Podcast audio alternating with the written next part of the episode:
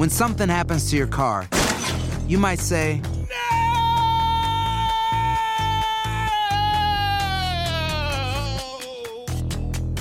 My car. but what you really need to say is something that can actually help. Like a good neighbor, State Farm is there. And just like that, State Farm is there to help you file your claim right on the State Farm mobile app. So just remember, like a good neighbor, State Farm is there. State Farm, Bloomington, Illinois. Bienvenidos al podcast de Buenos Días América, la revista radial más completa para los hispanos. Política, salud, economía, tendencia y deporte son algunos de nuestros temas. Bienvenidos.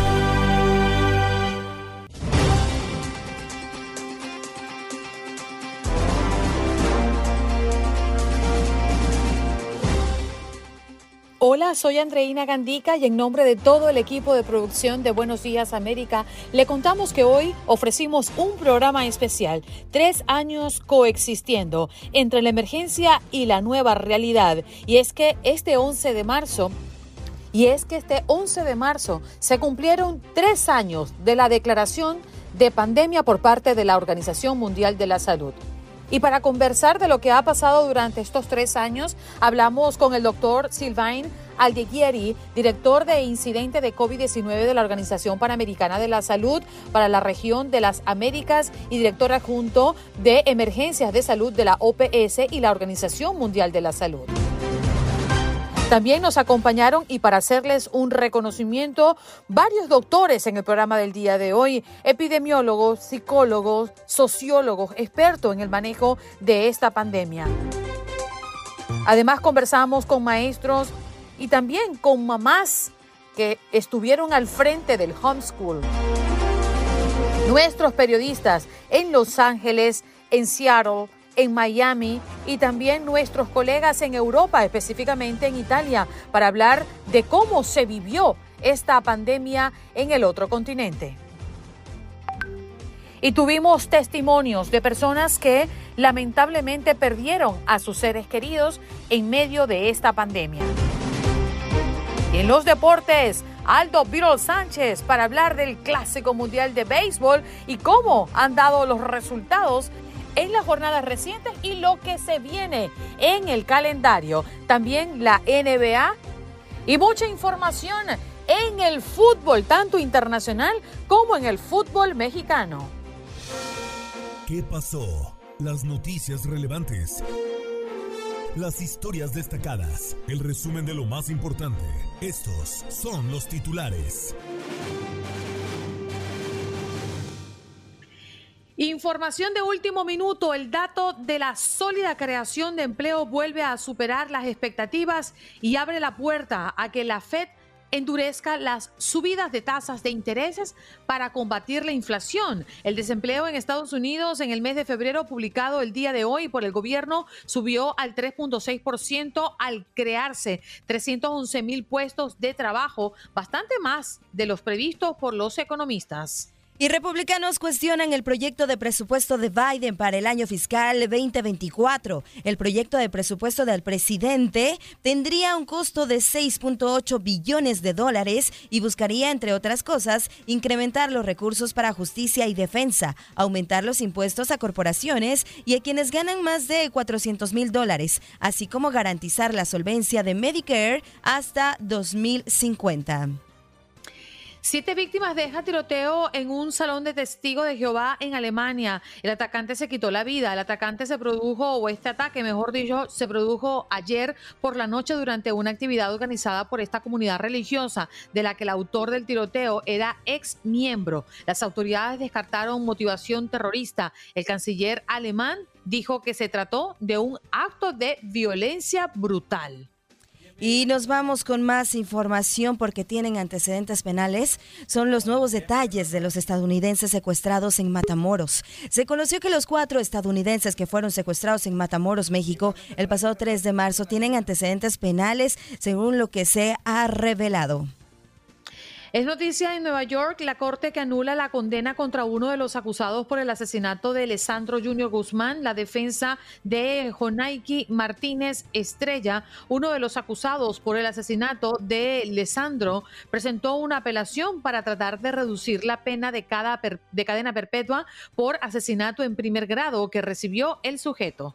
Tras búsqueda de cuatro días, recuperan cuerpo del segundo gemelo desaparecido en Galveston. La patrulla de la playa de Galveston confirmó que el segundo cuerpo encontrado durante la madrugada del jueves corresponde por sus características al otro gemelo hondureño de 13 años, que había desaparecido junto a su hermano desde el pasado domingo, cuando ambos fueron vistos por última vez nadando cerca del muelle Pleasure. A Josué y Jefferson Pérez se les dará sepultura en Houston, la ciudad que fue su hogar por cuatro meses. Información que nos llega desde el sur de la Florida y tiene que ver con la policía de Miami-Dade que informó que cinco personas han sido arrestadas por el tiroteo en que resultó herido un detective de narcóticos cuando se disponía a realizar un arresto. Y en más información, el expresidente Donald Trump fue invitado a testificar la próxima semana sobre el caso del pago de 130 mil dólares a la actriz Stormy Daniels antes de las elecciones de 2016 para silenciar un encuentro sexual. El exmandatario denunció una casa de brujas en su contra con el fin de sacarlo de la carrera por la Casa Blanca. Y en información eh, deportiva y sorprendente, la tenista Ostapenko recibe una sanción por parte del Comité Olímpico de Letonia tras haber competido en torneos junto a atletas rusas y bielorrusas.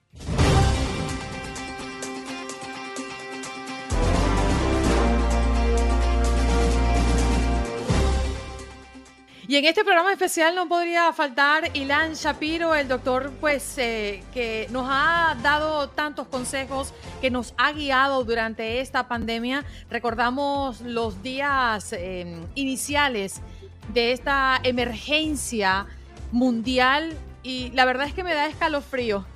Gracias, Ilan, por estar con nosotros esta mañana. Bienvenido a tu programa. Un placer completamente y de pensar que en el 2020 eh, la expectativa de lo que estaba pasando, la presión, el sentimiento mundial de que se está acabando esto, eh, nos va a dejar mucho, muchos pensamientos y muchas cicatrices de por muchos años. sí, señor. Vamos a comenzar hablando de lo positivo. Nos llegó de una manera inesperada. Eh, se hicieron mil y una prueba de cómo poder coexistir. Y definitivamente, bueno, gracias a Dios esta mesa está completita y estamos nuevamente aquí después de tres años. Pero como médico, ¿qué le ha dejado esta pandemia, doctor? La parte positiva para mí es mucho la parte de la telemedicina. Eh, creo que ahorita ya muchas de nuestras familias pueden realmente tener un acceso mejor a los doctores. Si hay ciertas cosas, y hemos visto que hay ciertas hasta procedimientos que podemos hacer por medio de telemedicina, desde la comida de la casa de, los pacientes y los papis los mamis y de nuestros familiares. Y de esa manera tener acceso si tenemos algo en la piel, algún problema que podamos ah, manejar, o también la parte de salud mental Muchas veces teníamos que ir hasta, y se puede volver a hacer, y no pasa nada, pero teníamos que ir hasta cierto lugar para sentarnos con el doctor, la psicóloga, el psicólogo, y así. Y muchas veces, pues, queremos ir, pero tenemos que trabajar. Y esto de la telemedicina está abriendo unas conversiones muy padres, increíbles, de crecimiento completo de toda nuestra familia. Entonces, son dos cosas que me llevo. Y la tercera, muy importante, es ahora sí, la reflexión de la parte de lo que son determinantes sociales de la salud, que es muy importante dónde vivimos, cómo vivimos, porque sabemos que nuestra comunidad hispana fue mucho más afectada que otras comunidades más, y no fue porque el virus nos quería matar, no es porque el virus está diseñado para atacarnos, sino porque la manera que por décadas la, comida que teníamos acceso, donde vivíamos, los estreses, la parte que también llamamos del, estrés tóxico, pues nos estaba pegando con diabetes, obesidad, hipertensión y todo esto nos hacía mucho más vulnerables. Doctor, buenos días, un gusto saludarlo. Hoy, a tres años de que se declara la pandemia, el virus eh, por el COVID-19, ¿cómo estamos? ¿Nos tenemos que seguir cuidando? ¿No nos tenemos que seguir cuidando? Ya, pues está acabando esta emergencia sanitaria, pero ¿cómo estamos realmente con este virus? Janet, tienes una pregunta excelente. Y la realidad es que la ventaja es que ya no estamos en 2020, donde no teníamos una vacuna, donde no teníamos un tratamiento, donde realmente no sabemos ni cómo defendernos de este enemigo invisible. Hoy en día tenemos tratamientos, tenemos la opción de utilizar vacunas, tenemos muchas otras cosas más que ya sabemos cómo podernos vivir. Y aparte, el virus ha cambiado muchísimo de ser un virus de alta mortalidad, ahorita es, alta, con, o sea, es muy contagioso, sigue siendo muy contagioso, pero ya no nos está dando tantos dolores de cabeza como antes. Eso muchas veces pasa con la evolución de los virus, que no nos quieren matar, sino quiere volverse mucho más contagioso para brincar de persona a persona.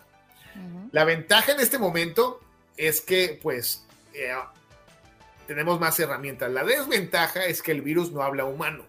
Al momento que el virus no habla humano, aunque quitemos las reglas, las leyes, todas estas cosas, simplemente sigue ahí. Y también va a seguir evolucionando y va cambiándose con nosotros y probablemente si sigue como va, pues se va a volver más contagioso, pero nos va a dar menos dolor de cabeza. El problema aquí es que este virus de todos modos para cierta población como niños pequeños y también adultos y adultos que tienen problemas crónicos pueden llegar a tener pues, complicaciones y las hospitalizaciones siguen ahí y también gente se sigue muriendo de COVID-19. Entonces, el hecho que nos esté yendo mejor, no tenemos que decir, bueno, el COVID ya no está, el COVID ya no está. No, todavía tenemos que seguirle dando y poniéndole atención. Doctor, consideramos que hay dos grandes inquietudes en la sociedad. La primera, la vacuna. Se habla de que las vacunas se han querido perfeccionar, que han querido atacar otros COVID y otras eh, que están en el ambiente que han surgido durante el tiempo como es normal. Y lo otro es las secuelas que pueda estar dejando la vacuna y la enfermedad per se. Hoy, ¿qué sabemos? ¿Nos seguimos vacunando? ¿Y qué se ha conocido por la ciencia de los efectos que ha dejado este COVID a medianos o largo plazo? Adriana, te voy a dar mi versión personal y luego te voy a decir la parte científica. Okay. Yo me voy a continuar vacunando. La vacuna hasta ahorita y con las opciones que tenemos en Estados Unidos sigue siendo una muy buena opción para disminuir los, el COVID prolongado, hospitalizaciones y complicaciones. Y, la verdad, Andrea estaba metido en unidades de COVID, estaba metido en uno de los puntos eh, más fuertes de todo Estados Unidos, que era el este de Los Ángeles, que tuvimos desgraciadamente más del 50-70% de la gente que estaba ahí en, un momento clave, o sea, el principio del 2020 ya lo había tenido y teníamos mortalidad y todas las cosas, entonces estuvo fuerte, muy, muy, muy fuerte. Eh, entonces me queda claro que yo como persona y como médico, yo me quiero proteger. ¿Qué nos dicen los números? Estamos viendo ahorita que las personas continuamente que están vacunadas y al día, pues, son las que menos terminan en el hospital, con menos complicaciones y con menos COVID prolongado. Ahorita lo que vamos a empezar a escuchar mucho más es la parte del COVID prolongado, que son más de 50 síntomas a más de un mes de haber tenido COVID-19. Y eso no quiere decir que nos aventó en el, hospital o fue una simple gripita, es que tuvimos COVID-19 y esto nos empuja hacia adelante. Entonces hay que poner mucha atención de esto porque todavía no comprendemos de esto. Son dolores de cabeza, problemas de, de dormir, problemas del olfato, gusto y otras cositas más. Sí, las secuelas que quedan ahí, ¿no? Definitivamente. Doctor, lo despedimos. Sabe que lo queremos, lo abrazamos y queremos darle las gracias y nuestro reconocimiento a usted, principalmente porque siempre estuvo al pie del cañón con nosotros en este programa, informando a nuestra comunidad y sobre todo curando a los que padecían de esta enfermedad. Así que usted siempre fue y será seguramente un apoyo para nuestra comunidad. Muchas gracias un fuertísimo abrazo y muchas gracias por crear este espacio porque creo que nuestra comunidad eh, ahorita abrió parte, me preguntabas en un principio qué cosas positivas nos trajo esto. creo que la salud es una de las cosas más importantes, la manera que nos movemos, comemos, vivimos, la parte que sentimos, la parte comunidad, el ambiente, todas estas cosas se están juntando en este momento y creo que gracias a ustedes eh, se puede tener esa conversación de, bueno, habiendo tanta información, quitemos ruido y qué opciones tengo ahí para que la gente pueda escoger de, realmente de esas cosas y que sepa hacia dónde ir. Entonces, les mando un fuertísimo abrazo y muchísimas gracias. Seguro, ahí está, lo escuchaban. Ilan Zapiro, un doctor bueno que ha sido incondicional con nosotros en este programa y aquí le damos el reconocimiento a él y a todos los que tuvieron en la primera línea. Costa, gracias, doctor. Muchísimas gracias, las quiero mucho. Conectamos con lo que hoy es noticia desde la ciudad del sol, Miami porque tu comunidad nos importa. Y allí está como el sol deslumbrante Eileen Cardet, periodista y presentadora de Univisión 23 Miami. ¿Cómo estás, Eileen? Buenos días. Muy buenos días para ti, Andreina. La verdad que estaba como que analizando, ¿no? Estos tres años después de la pandemia que han cambiado la vida de todos nosotros y fue realmente impactante y al mismo tiempo la, la resistencia del ser humano, ¿verdad? Para seguir adelante, no importa la adversidad. Es realmente increíble. Tres años ya no lo puedo creer. Para mí parece ayer que estaban hablando de, de la palabra pandemia y de que todo empezó a cerrar aquí en la Florida. Y bueno, ha sido bastante fuerte. Eileen, Imagino que para están ti- hablando del mismo tema ustedes, ¿no? Sí, hoy tenemos el especial justamente en ese programa, Eileen. Quiero preguntarte a título personal, ¿qué fue lo que más te impactó o qué fue lo que más mm, te sorprendió que todavía dices, wow, esto sucedió y yo lo viví y lo vimos o lo vio el mundo entero en pandemia? Mira, mira, afortunadamente y a nivel personal, eh, cuando empezó esto de la pandemia, a mí no me dio miedo. Yo decidí que, que no iba a caer en eso y, y de hecho cada vez que yo podía dar mis noticias, daba las noticias de que todo va a estar bien, o sea que, o sea, toménlo en serio, pero no, no se alarmen. Yo creo que el miedo es lo peor que puede sentir el ser humano. Y muy afortunadamente, como yo soy periodista y tenía que ir a trabajar, pues a mí no me impactó tanto en ese sentido pero hubo personas que estuvieron encerradas en sus casas por meses.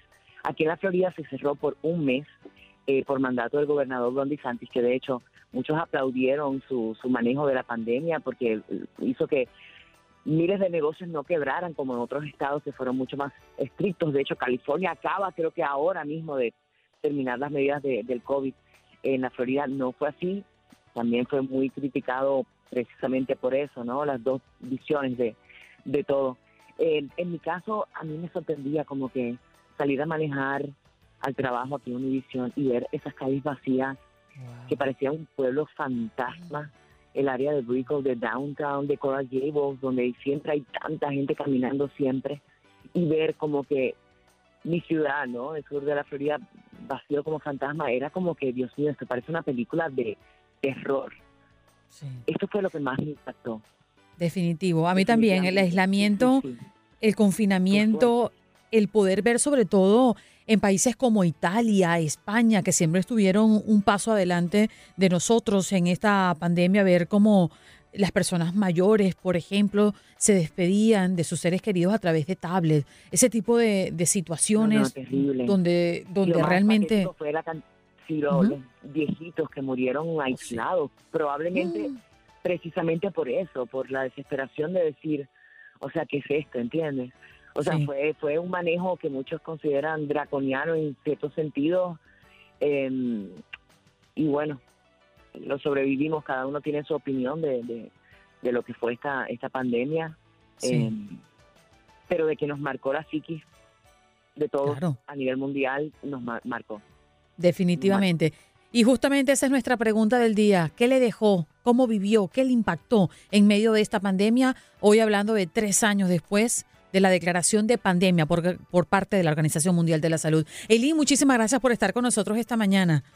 Gracias a ti, buen, buen lunes, buena semana para ti y para todos los que nos escuchan. Un abrazo. Seguro. Gracias, igual para ti. Eileen Cardet, periodista y presentadora de Univisión 23 Miami, nos corresponde hacer una pausa. Al regreso estaremos conversando, sí, testimonios. Vamos a hablar con aquellas personas que padecieron fuertemente y que vivieron momentos muy críticos en medio de esta pandemia.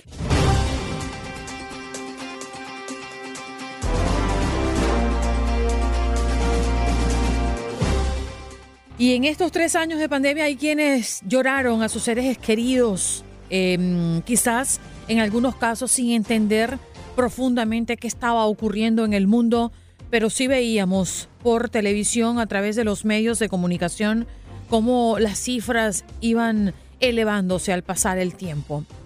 Hoy vamos a conversar con Héctor Capellán Jr., originario de República Dominicana. Su padre, Héctor Capellán, murió en Santo Domingo, víctima de este COVID-19. Su padre era un conocido comunicador, director del Canal del Sol, uno de los más veteranos hombres de la televisión dominicana y de los fundadores de Color Visión. Héctor, gracias por estar con nosotros esta mañana. Gracias, gracias a ustedes por invitarme. ¿En qué momento em, toma el COVID-19 a tu padre y llega lamentablemente a ese desenlace, Héctor? Cuéntanos un poco cómo lo vivieron. Bueno, el COVID llega a mediados de junio, entre junio y julio, eh, y al parecer, como recuerda que estábamos todos aislados, eh, yo vivo en otro lugar, él en otro sitio, entonces eh, no teníamos ese acceso, incluso yo cruzaba, pasaba por el frente, porque en ese momento vivíamos mucho desconocimiento y la gente mantenía la distancia. No sé si recuerda que hacíamos videos saludando a los padres desde el vehículo, le mandábamos abrazos y besos desde lejos, pero no nos acercábamos. Entonces, al parecer, él adquiere el COVID porque él no deja de trabajar. Él continuó yendo a los canales, él continuó eh, haciendo su labor normal y eh, iba y se reunía con personas allá. Incluso yo le, le decía en broma, pero hazlo vía Zoom, hazlo vía alguna aplicación y relajaba mucho con él porque nos llevamos bastante bien. Entonces eh, pasaba siempre y le saludaba pero durante un tiempo, eh, mientras trabajaba, eh, yo él, no lo veía, porque en ese momento yo estaba también en unas actividades previo a campañas electorales, porque me habían contratado para un trabajo. Y en ese, como le digo, como estábamos aislados, aquí había un toque de queda que, que empezaba muy temprano. Aquí había toque de queda, primero hubo un toque de queda de la tarde, pero hubo un momento en el que lo subieron a las 12 del mediodía. Hubo un momento en el que la persona desde el mediodía no podía salir a la calle. Yo salía porque andaba con, con indumentarias y con carnet y con equipos y personas que estábamos trabajando porque hacíamos donaciones y hacíamos trabajo con algunos candidatos que en ese momento eh, aspiraban a la presidencia de la República. Sí. Eh, entonces, por eso yo estaba trabajando. Eh, mientras que la mayoría estábamos, estaban aislados. Eh, yo no, casi no lo veía y cuando vine a darme cuenta, me llama mi hermana, yo estaba en el interior del país y me dice que él, eh, que había que internarlo, que él se, estaba muy mal de, de, salud en ese momento. Cuando llegamos a la clínica, prácticamente ya él tenía varios días con el COVID. Sí, eh, Héctor, buenos días, un gusto saludarte y gracias por compartirnos tu testimonio de este momento, pues me imagino doloroso.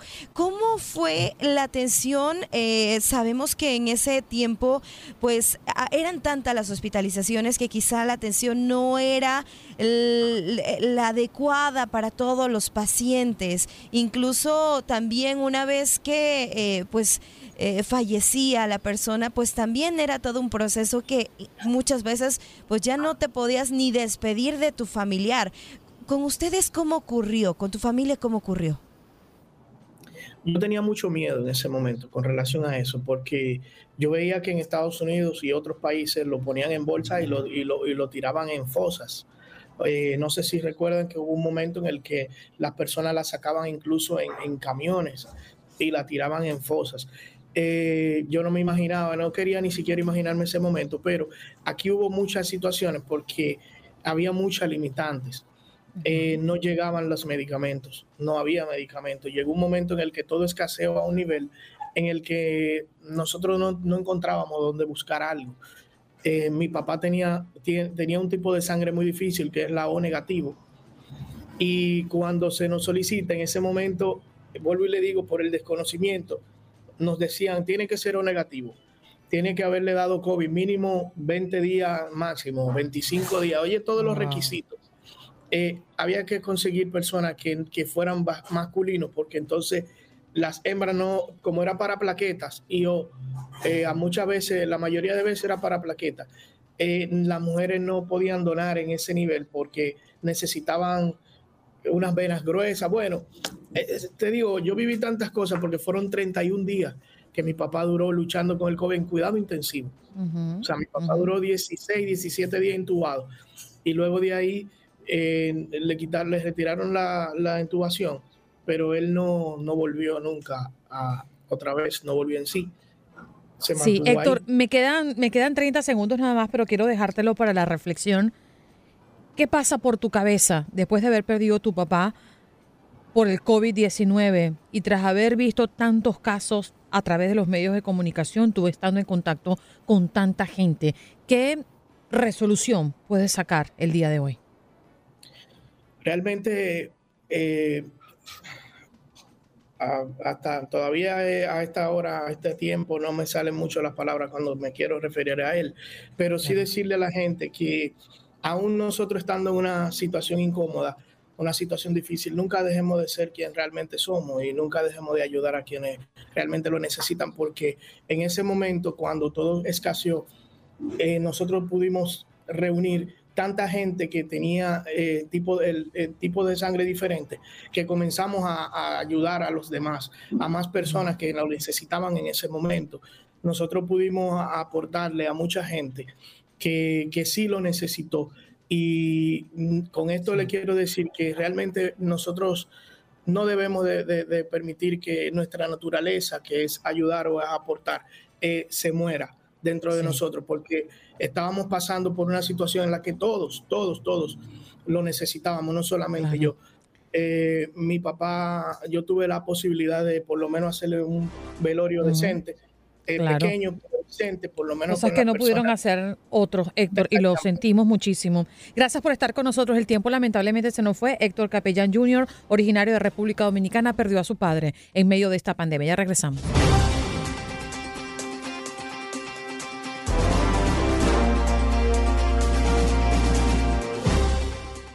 Este especial, tres años coexistiendo entre la emergencia y la nueva realidad. Y como parte de las medidas de aislamiento social previstas en el arranque de esta pandemia, los gobiernos para, bueno, prevenir el COVID-19 en todos los países, bueno, las clases, las escuelas y las universidades también pasaron a la modalidad virtual en todos sus niveles. Para hablar un poco de lo que ocurrió y el reto que representó para padres, para las escuelas, las organizaciones, los maestros. Hoy vamos a conversar con Germán Grijalva, profesor jubilado, impartiría la materia de historia universal y norteamericana en un high school. Muy buenos días, profesor. Gracias por estar con nosotros esta mañana. A ver, activo yo mismo, activo su. Aquí está, ahora sí le activé su micrófono. ¿Cómo está? Muy bien, ¿cómo estás, Andreina? Todo tu equipo y audiencia. Gracias, profesor. Un abrazo. También estamos en compañía de Indira Tupotei Rubi, madre de dos hijos, uno de ocho y uno de seis años. Muy buenos días, mm. Indira. Gracias por acompañarnos esta mañana. Gracias a todos los oyentes. Muchísimas gracias por, por tenerme aquí hoy en este programa. Qué bonito tenerte, y, verte acá. y verte acá. Bájale un poquito el volumen, a, tu retorno, eh, Indira, porque nos está haciendo ecos por acá. Mientras eso ocurre, saludo rápidamente también a Welkis Malabeu, eh, mamá de dos niños de 5 y 7 años de edad. Welkis, gracias por estar con nosotros. Sí, eh, Andreina, muchas gracias ah, por invitarme aquí esta mañana a tu programa. Bueno, definitivamente ha sido un reto para todos. Profesor, Inicio con usted. Definitivamente creo que todo ocurrió muy rápido y nos tocó adaptarnos a una nueva realidad. Pero usted como profesor, ¿cuál fue el mayor reto que asumió y que tuvo que enfrentar con padres y estudiantes? Bueno, aparte de la, de la parte técnica, el, pues el, tema emocional eh, eh, con los chicos, Mm. que se adaptaran a esta nueva modalidad tan, pues, tan diferente y que, y, que pudieran estar conectados de manera no solamente técnica, sino eh, eh, poniendo atención y participando y todo lo demás, ¿no? Eh, ese, fue el tema, ese fue el tema más complicado. Y definitivamente también adaptarnos todos, ¿no? Porque ustedes como docentes tenían muy claro cuál era su labor, pero también el tema de enfrentarse a la tecnología, el tener que hacerlo a distancia, el no tener ese face to face con los alumnos. ¿Eso ocasionó alguna mm, em, quizás mm, consecuencia a mediano o largo plazo, profe? Bueno, tanto a mediano como a largo plazo, definitivamente, para que los estudiantes se pudieran adaptar a, estar en casa atendiendo a la clase, eh, eh, eh, digo, muy diferente. Lo mismo a largo plazo, pues nosotros duramos un año y medio por internet, ¿no? y después de tanto tiempo, el readaptarse de nuevo a las clases fue también complicado. Eh, la, la, parte social del, del, del esquema, eh, muy importante, aunque no parecía, pero, pero a la hora del regreso nos dimos cuenta como profesores de que sí, que los chicos estaban bastante afectados en ese sentido eh, de, la, de, de una readaptación. Nosotros teníamos que mantener siempre desde luego eso en mente y para, para, para tener el, manejar la línea de la empatía contra la, contra la disciplina, contra las exigencias, y al mismo tiempo entender que ellos también estaban pasando una época pues eh, histórica y, muy dramática y para los niños también. Obviamente, no nos olvidamos de ellos. Hablamos de los padres, de los docentes, pero también de los niños que vivieron su proceso. Y por eso vamos a conversar, con Indira, porque ella es mamá. Indira, si tienes unos audífonos, colócatelos, porque te seguimos escuchando con, una retroalimentación. A ver, voy con Welkis mientras esto lo, lo arreglamos. No es madre de uno, sino de dos. Por partida doble. ¿Cómo fue este proceso? ¿Qué recuerdas, Welkis?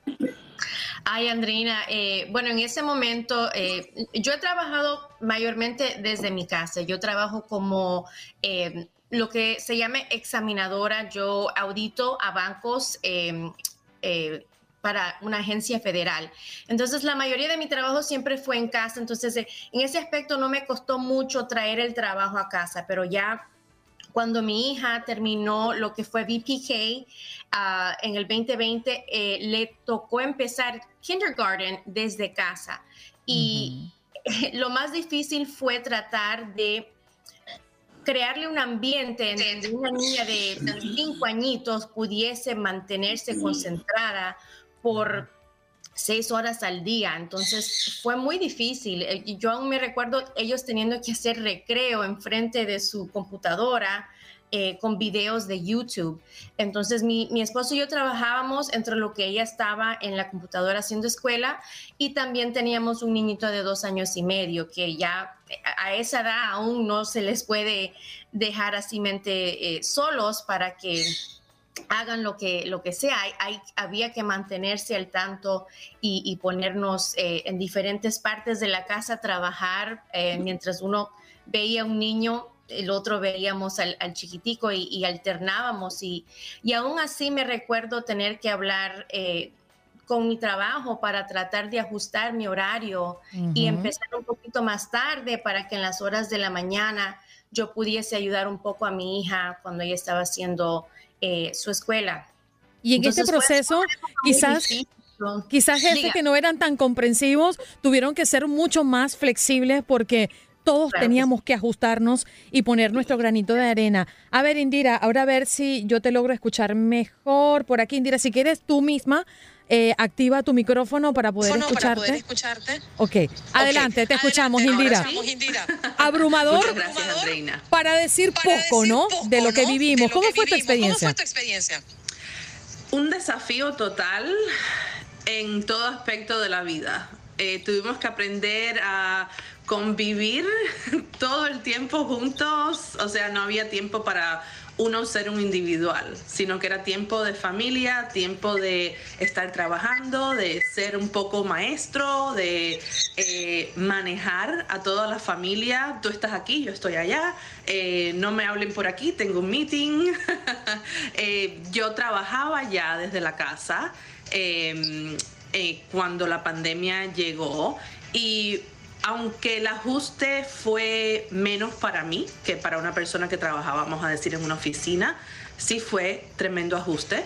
Eh, nos tuvimos que acostumbrar, o sea, yo andaba en mi oficina con mis audífonos en una reunión y el niño que estaba en preescolar, en kindergarten, eh, cuando la pandemia empezó, en su cuartico, en su escritorio, con sus headphones también. Entonces yo por aquí iba allá, lo chequeaba, viraba, o sea, no había manera de concentrarse en una cosa solamente.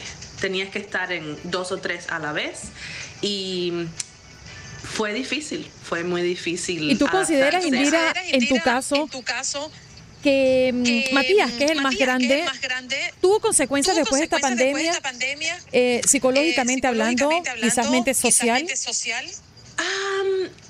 leves, pero sí. Definitivamente. No creo que, no creo que haya, haya habido un niño que salió ileso de esto. Eh, o sea, solo como integrarse de nuevo al aula. ¿Puedo hacer esto? No puedo hacer esto. ¿Me pongo la máscara? No me pongo la máscara. O sea, demasiadas cosas que ellos tuvieron que, que pensar, ¿no? Cosas que en años anteriores eran comunes, no había, no había que pensarlas. Eh, sí, tuvieron que tantear muchas cositas, aunque pequeñas, pero de pequeño en pequeño yo creo que, que resultó algo, eh, por muy leve que sea, que, hubiese sido, los niños sí fueron afectados. Matías, eh, sí, algún tipo de, nerviosismo por algo, aunque fuera simple, eh, muchas cositas pequeñitas que sí que atribuyeron a, claro, al efecto de la pandemia en los niños. Definitivamente. Profesor, le pregunto a usted, hoy tenemos a unos muchachos más fuertes, más débiles, más completos, menos completos en cuanto a la educación y al estado de ánimo se trata? Bueno, complejo. Yo maravillado en el sentido eh, eh, en cómo la comunidad en general, padres de familia que se convirtieron mm. también en profesores eh, los mismos alumnos, las escuelas, las, las, entidades, se pudieron ajustar tan rápidamente a este cambio tan verdaderamente dramático.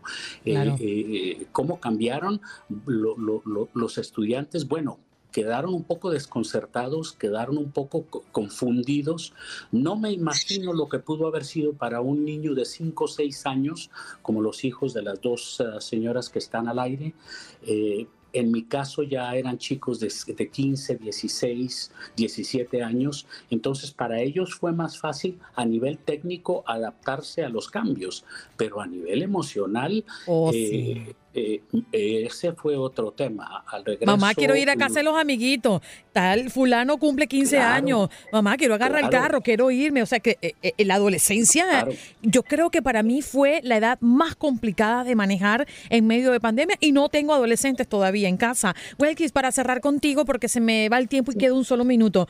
Hay cosas de las que uno finalmente se ríe o se sorprende de haber superado.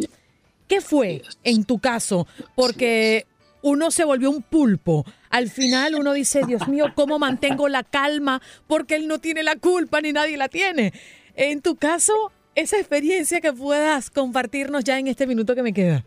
Sí, ah, bueno, yo diría, eh, lo que yo me río, simplemente, como dice Indira, teniendo que tener reuniones para el trabajo en un cuarto, mientras el chiquitico estaba en el cuarto de huésped brincando en la cama, mientras la otra estaba haciendo PE en su computadora. Parecía un circo. Si, si fuera una mosca uno, ¿verdad? En la pared, uno diría, oh my mira esta gente, qué, qué locura en esta casa, pero al final del día, en verdad, todos sobrevivimos y y todos ahora creo que tenemos más em, ganas de estar alrededor unos de los otros. Ahora ya no es tanto no compartan su comida, no se toquen, no se abracen. Creo que ya mucho de eso ha regresado a la normalidad y estoy muy em, emocionada de ver eso.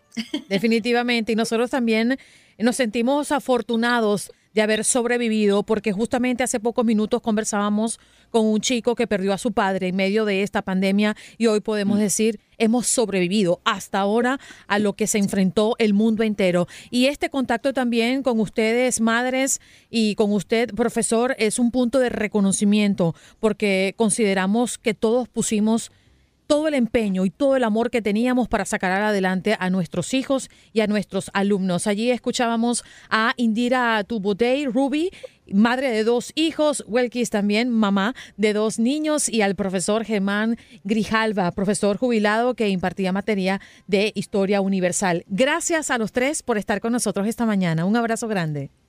Muchas gracias, Andrés. Muchas gracias. Gracias, Seguro. Seguro.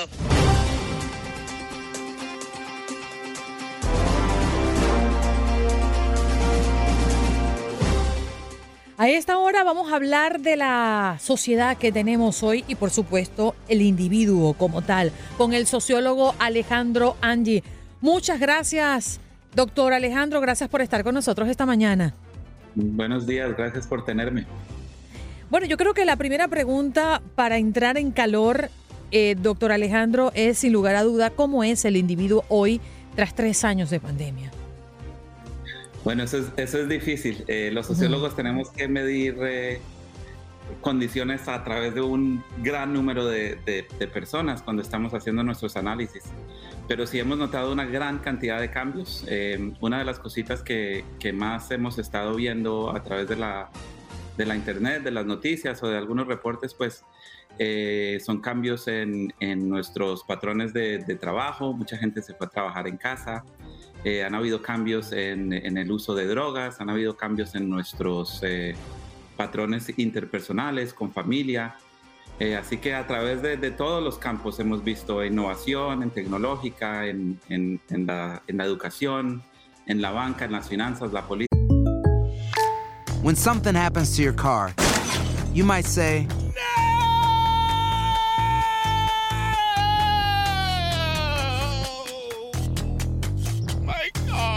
But what you really need to say is something that can actually help. Like a good neighbor, State Farm is there. And just like that, State Farm is there to help you file your claim right on the State Farm mobile app. So just remember, like a good neighbor, State Farm is there. State Farm, Bloomington, Illinois. Así que hemos experimentado grandes, grandes cambios en los últimos tres años. Doctor, muy buenos días, gusto saludarlo. Sí, creo que fue un cambio de era de esto cuando llega el COVID-19 a nuestras vidas, a este mundo, en el 2020 y muchos indicadores también fueron los que se modificaron en todo el mundo. Ya mencionaba algunos, el tema de la droga, por ejemplo, los niveles también de pobreza. ¿Qué datos tiene usted que nos pudiera compartir? Bueno, por ejemplo, si empezamos por ahí, por el consumo de drogas, eh, en Estados Unidos en particular ya veníamos con una ascendencia en el número de sobredosis que pasan anualmente. Esto viene ascendiendo por los últimos 10 eh, años en el país.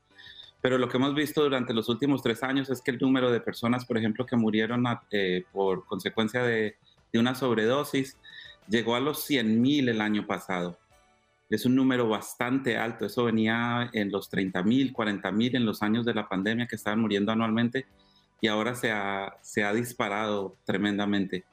Eh, lo vemos en, en, por ahí hay unos índices. Medir la soledad de, la de los seres humanos es un poquito difícil, ¿no? Entonces lo que los sociólogos hacen es eh, miden lo que la gente individualmente reporta, si se siente más sola, y pues obviamente también hemos visto un cambio en ese, en ese aspecto. Un aspecto importante donde hemos visto cambios, donde se puede medir un poquito más o menos aproximadamente esto, es en el número de personas que han buscado eh, ayuda psicológica, terapia psicológica o medicina psiquiátrica. Esos números también han, se han eh, explotado, se puede decir de esa manera. Lo que indica que sí hay unos cambios bastante fuertes en la, en la salud mental de, de nuestros ciudadanos. Doctor Alejandro, a mí me ha sorprendido y es una conclusión a la cual llego yo sin ser experta, simplemente por ver y conversar con personas, ¿no? A lo largo de todo este tiempo. Y es que mm, en paralelo, muchos estados se abrieron con la posibilidad y la aceptación y mm, el permiso libremente de poder consumir, por ejemplo, marihuana. Y lo que sí he visto en mis últimos viajes, Nueva York para mí fue un impacto muy grande porque a donde ibas olía a marihuana, por todas partes. Y yo me preguntaba, ¿por qué la gente se está refugiando en esto? Obviamente mm. no cometen un delito, son libres de elegir, pero con la liberación y la aprobación del consumo de marihuana en muchos estados, sentimos que la gente que quizás no pensaba en eso lo está tomando como propio, ¿no? Y se refugia en esto. ¿Esto es consecuencia de la pandemia o usted no lo cree? Uf, puede ser influenciado altamente por la pandemia, por las mismas cositas que estábamos hablando al principio. Una, un cambio increíblemente fuerte en la demanda laboral. Mucha gente tuvo que regresar a casa a trabajar y hacer trabajos que cuando tienes a los chicos en casa y estás tratando de trabajar, fue muy difícil para los padres de familia. Eh, mucha gente perdió su trabajo, el desempleo subió como del 4 o 5% al 16% en el primer año de la pandemia. Eh, hubo una cantidad de demandas interpersonales fuertísimas para la gente en la sociedad. Y hay, como hipótesis, quizás se podría decir que muchos de los seres humanos a veces nos medicamos, y eso lo digo con, con, cierto eh, cuidado, ¿no? Pero muchas personas que no tienen acceso o que no comparten la idea de que, de que a través de la medicina que ofrecen para, para la salud mental, lo que muchas personas terminan haciendo es buscando formas de medicarse, de, de, bajar su nivel de estrés, de ansiedad a través de las drogas. Y la marihuana se, se, se, vende a nivel social, no estoy hablando físicamente, literalmente de cómo se vende, se, se, se presenta muchas veces como una droga que puede aliviar eh, ansiedad y, y, estrés. Eh, y entonces creo que la gente pues cae presa fácil de, de, de buscar una manera más, más fácil eh, de, de, medicarse, de buscar maneras. No estoy diciendo que eso baje los niveles de ansiedad, pero hay como una creencia que, que sí lo hace. Así que sí, sí veo que haya una, un gran incremento en el uso de cosas como marihuana y otras drogas después de la pandemia. Definitivamente, doctor, como sociedad cambiamos en muchos, muchos aspectos. Y otro de ellos pues fue el tema de e, esos hábitos, eh, esas medidas y esa conciencia en la salud que antes no la teníamos. Me parece también que fue ahí uno de los pues cambios positivos, ¿no? Y por otro lado, pues también estos, estos temas también e indicadores negativos que nos ha dejado la pandemia y que sin duda pues ha sido un cambio de, toda la sociedad en todos los países es súper interesante cuando hablamos desde el punto de vista de, de, la medicina, ¿no? Y hay que más o menos analizar cuál es la estructura que estamos utilizando como para medir los cambios.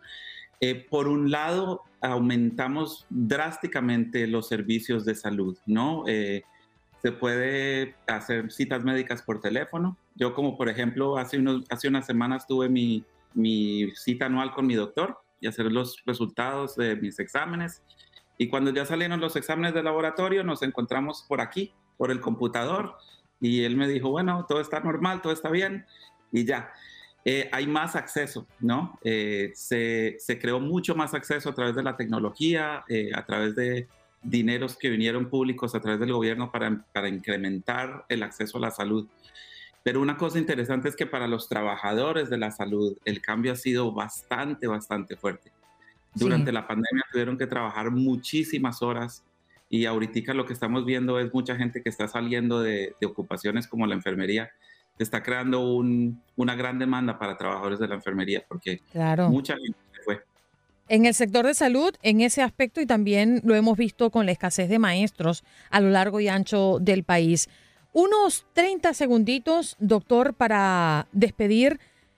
¿Cuál es el balance que usted le da como sociólogo a, eh, a la humanidad o al individuo tras tres años de pandemia? Uf, eso es uh -huh. difícil hacer un balance. Una cantidad de cosas muy positivas sí pasaron. Mucha gente aquí de, de, las personas que los ven y los escuchan entenderán que también como nos fuimos a casa pudimos hacer otras cosas que no podíamos hacer antes, ¿no? Uh -huh. eh, hacer ejercicio, montar en bicicleta, pasar más tiempo con la familia. Pero Conocer a la familia, porque hay mucha gente que vivía junta y no se conocía. Sí, totalmente. Pero al mismo tiempo las necesidades estructurales han cambiado y como que se intensificaron. Eh, la economía cambió, nuestros sistemas políticos cambiaron también a través de una cantidad de demandas de las máscaras, las vacunas. Sí. Eh, y la tecnología está avanzando a un paso abrumador. Los sistemas mm. de, de inteligencia artificial están destrozando muchos de los sistemas tradicionales. Así que eh, las demandas laborales, los cambios sí. han sido radicales. Han sido buenos y malos, ¿eh? No es como que todo malo y todo bueno, pero sí, pero sí hemos visto unos cambios muy radicales. Claro, y para muchas personas irreversible, ¿no? Cuando hablamos de pérdidas humanas, lamentablemente eso sí que no tiene vuelta de hoja. Doctor, gracias por estar con nosotros esta mañana, ¿eh? A ustedes, gracias por tenerme.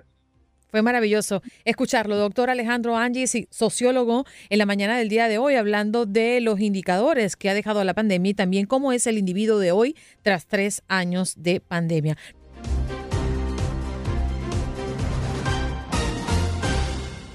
Nos vamos de inmediato con nuestro próximo invitado. Ya lo tenemos conectado para toda nuestra audiencia de Buenos Días América. Se trata de Silva Aldiguiari, director de incidente de COVID-19 de la Organización Panamericana de la Salud para la región de las Américas, director adjunto de emergencias en salud y la Organización Mundial de la Salud.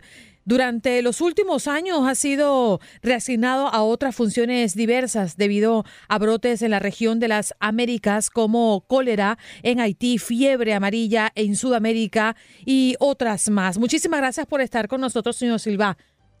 Un gusto, colegas.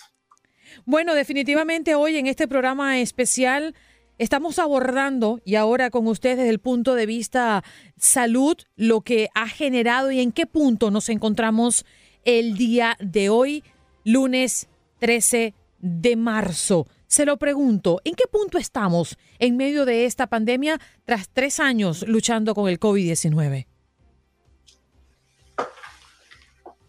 Hace muy pocos días, el 26 de febrero pasado, ah, hemos llegado a tres años con, después del primer caso de COVID confirmado en, ah, en América Latina, eh, que fue en en Brasil. Ah, al día de hoy, a nivel mundial, estamos hablando de casi 760 millones de ah, casos de COVID y casi 7 millones de fallecidos a nivel mundial. Ah. En las Américas, estamos hablando de más de 190 millones de casos, que es más de 25% de los casos a nivel mundial y casi 3 millones de fallecidos, que es más de 42% del total global, uh, del total mundial. So, uh, estamos todavía con el virus uh, SARS-CoV-2, el virus de la COVID-19 circulando. Aún en este momento podemos decir que la incidencia, la tasa de incidencia es 20 a 30 tiempo, veces menos que hace, que hace un año. Y todavía, cada día, cada semana, el virus de la COVID-19 está cobrando fallecidos, muertos en nuestro continente. Doctor, buenos días. Eh, preguntarle, entonces, con todo este panorama que nos da, podemos decir que la emergencia no ha terminado todavía, a pesar de que en algunos países eh, incluyendo los Estados Unidos, pues ya se está poniendo fin a la emergencia sanitaria y ya se tienen algunas fechas para que poco a poco pues se vaya eh, poniendo fin a la emergencia y con ello apoyos y todo lo que pudiera implicar eh, para proteger la salud de la población. La, emergencia ah, de salud pública a nivel internacional no ha terminado todavía. Bajo el Reglamento Sanitario Internacional, esa emergencia de salud pública de importancia internacional ha sido declarada hace más de tres años y eh, todavía está vigente. Es la potestad del director general de la Organización Mundial de la Salud de um, declarar el fin de la emergencia. El día de hoy, no todavía. Nos estamos preparando uh, para cualquier escenario Ah, en este momento. Pero lo que hay que tomar en cuenta es que en cualquier momento una nueva variante del virus SARS-CoV-2, el virus de la COVID-19, puede aparecer. Y es porque actividades, acciones claves tienen que seguir en términos de vigilancia, en términos de vacunación y en términos de alistamiento de los servicios de salud. A eso iba, doctor, porque Sabemos que comparándonos Estados Unidos con Europa, Europa siempre ha estado un paso adelante en esta pandemia. Y la última actualización de sanidad del pasado 6 de marzo señaló que la variante de Omicron XBB.1.5 ya es la predominante, al menos en España, con el 40% de los casos que todas las muestras eh, eh, secuenciadas, pues en este caso de manera aleatoria, en el periodo del 13 al 19 de febrero de este año, y pues se habla de síntomas distintos, de duración diferente. Pero ¿qué puede decirnos? Y si estamos a expensas de que ese XBB.1.5 llegue a los Estados Unidos y se expanda por el mundo entero? el panorama ah, durante los últimos meses en términos de genómica, de aspectos genéticos del virus, no ha cambiado demasiado. Hay, ah, hay matices, hay diferencias, pero no tiene un impacto en términos de severidad de la enfermedad y tampoco en términos de eficacia de las vacunas que estamos aplicando. Ah, yo quisiera destacar de nuevo la importancia de hacer una vigilancia muy precisa, incluyendo con herramientas genéticas. Pero en este momento, Omicron y sus ah, variantes están circulando a nivel global. Es un panorama que no ha cambiado. Sí, doctor. Y en cuanto a las labores, las tareas que realizan desde eh, lo que es la, la, OPS, la Organización Panamericana eh, de la Salud y también de la Organización Mundial de la Salud, ¿Qué, se está realizando todavía? Yo, quisiera destacar tres puntos. El primer punto es mantener, fortalecer la vigilancia de COVID-19 y con una capacidad de adaptación muy rápida, como he ah, presentado hace un par de minutos. Ah, el riesgo de emergencia de nueva variante es un riesgo eh, muy presente. Sin embargo, las tasas de testeo han disminuido uh, disminuyendo y eso es un problema que queremos atacar realmente. No hay que bajar la guardia en términos de, de, testeo y más que todo de reportar los testeos y de caracterizar las, las muestras. el segundo aspecto es que tenemos que continuar a implementar uh, vacunación contra la COVID-19. Aún si hemos tenido en las Américas más de 70% de cobertura, nos queda todavía casi 30%, personas, 30 de personas que han, no han recibido su primera serie de vacunas y eso es un objetivo nuestro.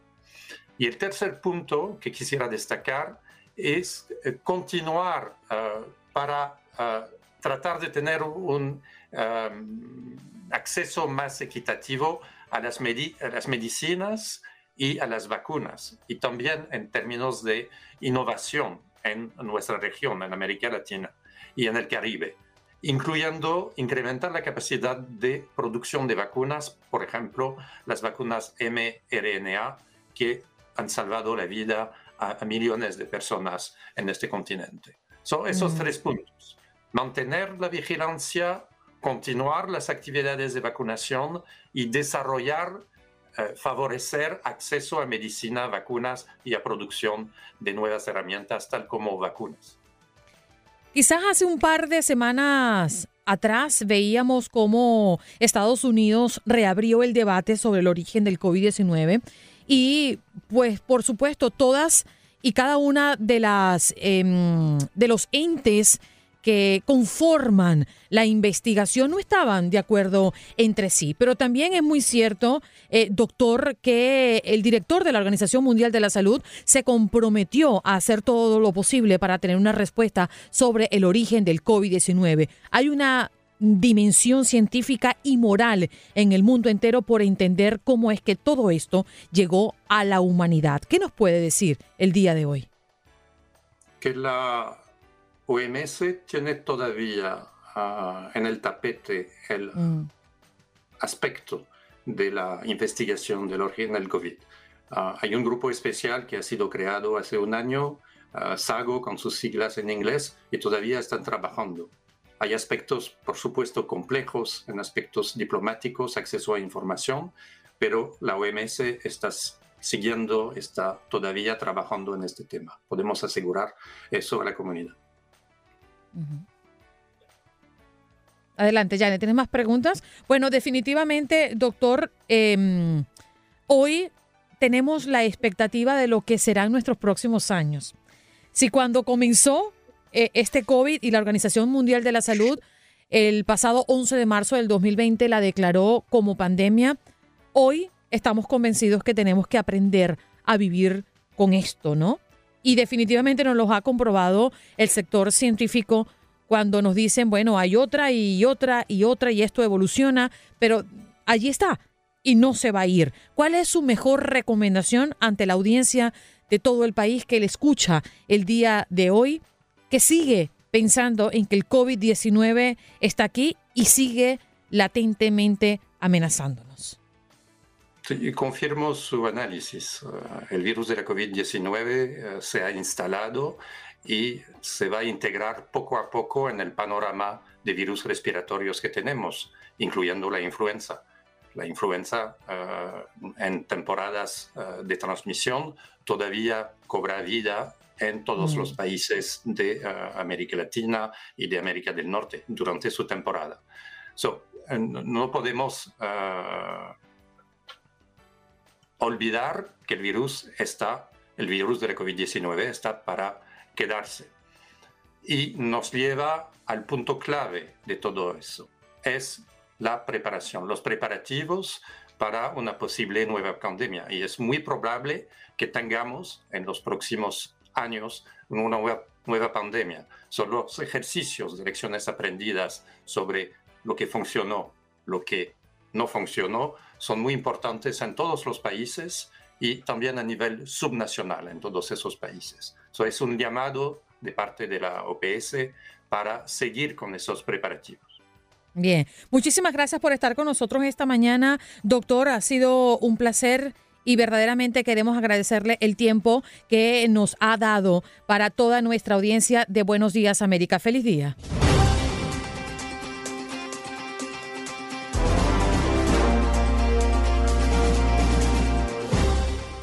Vamos a saludar a Raúl Alberto Díaz. Se conecta con nosotros, periodista, analista internacional, escritor de Invasión Silenciosa y Crónicas de Huberto. Nos queda un minuto y medio, pero vamos a continuar contigo más adelante. Raúl, gracias por estar con nosotros esta mañana. ¿Cómo estás? Bien, muchas gracias, Andreina, y también uh, saludos a Janet. Gracias por esta invitación. ¿Cuál es el balance más mm, general que nos puedes dar de lo que ha ocurrido especialmente en Europa? Tú te encuentras en Italia, pero ustedes han estado un paso adelante de nosotros. Sí, yo diría que hemos llevado la peor parte porque fue donde primero se instaló este virus, desconocido absolutamente, y eh, la sorpresa, el factor sorpresa fue lo que conllevó a que Italia llevara una, una de las peores partes en cuanto a contagios, en cuanto a muertes y mm, sobre todo también en cuanto al desconocimiento de lo que estaba pasando. Ya cuando el virus se expande a otras ah, regiones de Europa y otras regiones del mundo, pues ya como que eh, encuentra mejor ah, parado, mejor presentadas las organizaciones que están, ah, eh, digamos, eh, ligadas al acontecer de la salud en cada país. Reiteramos nuestra conversación con nuestro colega periodista Raúl Díaz, analista internacional desde Italia. Raúl, quedábamos pendiente de hablar de cuál era la realidad hoy de Italia porque estás allí, luego saltamos a España y Europa en generalidad en el continente a propósito de esta pandemia. ¿Todavía hay lugares donde es obligatorio la mascarilla? Bueno, Andreina, eh, primero debo decirte, ratificarte lo que eh, te comenté al principio, que mm, eh, llevamos la peor parte por el efecto sorpresa.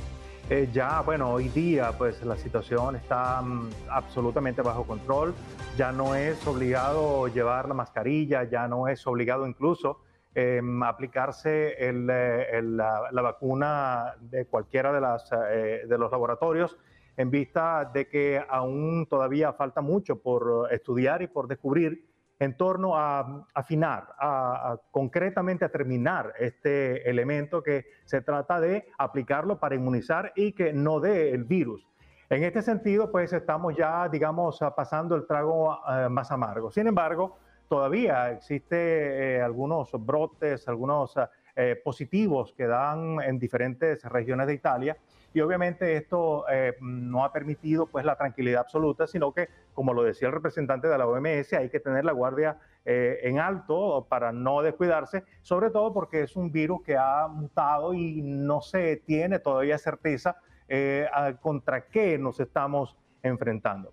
En cuanto al resto de Europa, nosotros podemos indicar que las medidas que se tomaron originalmente por la Unión Europea fueron eh, al unísono, fueron, eh, digamos, lineales para todos, pero allí eh, hubo después algunas modificaciones entendiendo que la cantidad de población, la cantidad de infectados, también, digamos, hablando en términos de las eh, temperaturas en cada uno de los países, pues iba a cambiar, a, mm, obligar a, mm, hacer un, lockdown, eh, digamos, diferente para cada país. Yo recuerdo, por ejemplo, que el día 8 de marzo del 2020, aquel día fatídico, estaba toda Italia pendiente de las palabras del primer ministro Giuseppe Conte cuando habló acerca de esta pandemia y creó diferentes regiones. Eh, lo que estaba haciendo la Unión Europea, diferenciando los eh, países, eh, se hizo también internamente en Italia. Incluso se habló de diferentes regiones identificadas con colores para conocer la gravedad y para saber en qué momento se iba saliendo de cada una eran región blanca, luego ya la amarilla, luego eh, anaranjada y luego roja. Y de ese modo pues se fue controlando poco a poco eh, la pandemia, cortando el tránsito. Digamos, ya cuando comenzó el problema a ser identificado y a atacarse de frente para poder entender qué estaba pasando, ya se fue liberando un poco lo que fue el lockdown general y se trabajó en función de cada región de manera diferente.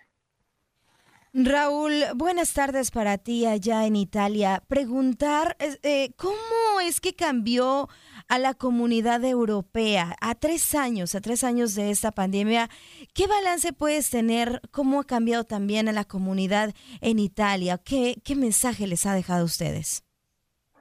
Bueno, em, anteriormente, más que mensaje, se detectó un hecho, digamos, eh, con el cual se está viviendo hoy día en el país hablando de Italia. Anteriormente o antes de la pandemia, se entendía que Italia contaba con un servicio sanitario óptimo eh, que era envidiado por diferentes países del mundo y obviamente pues esto era lo que había en el momento.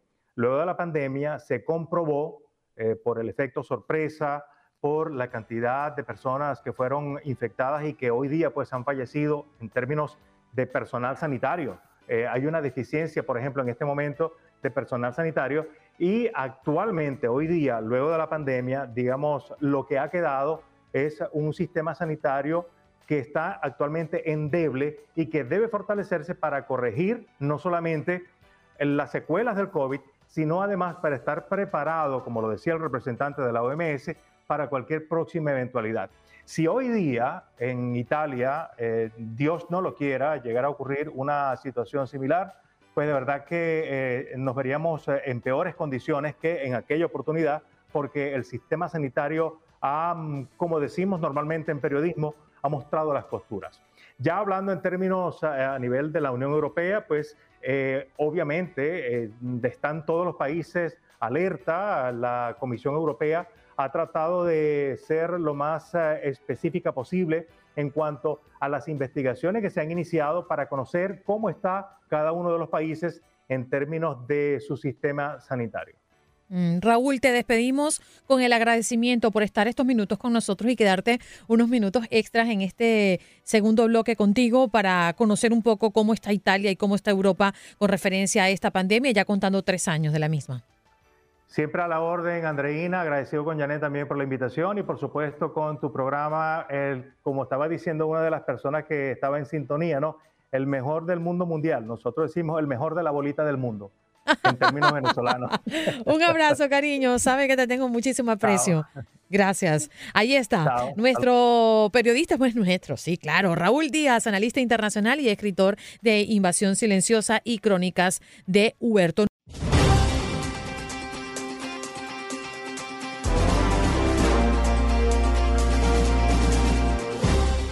Nos vamos de inmediato a hablar de economía. Carlos Guamán, economista y experto en finanzas, nos acompaña el día de hoy. Muy buenos días. ¿Cómo estás, Carlos? Gracias por estar con nosotros.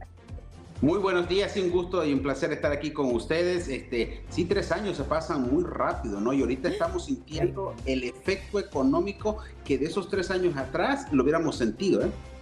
¿Cómo lo estamos sintiendo, Carlos?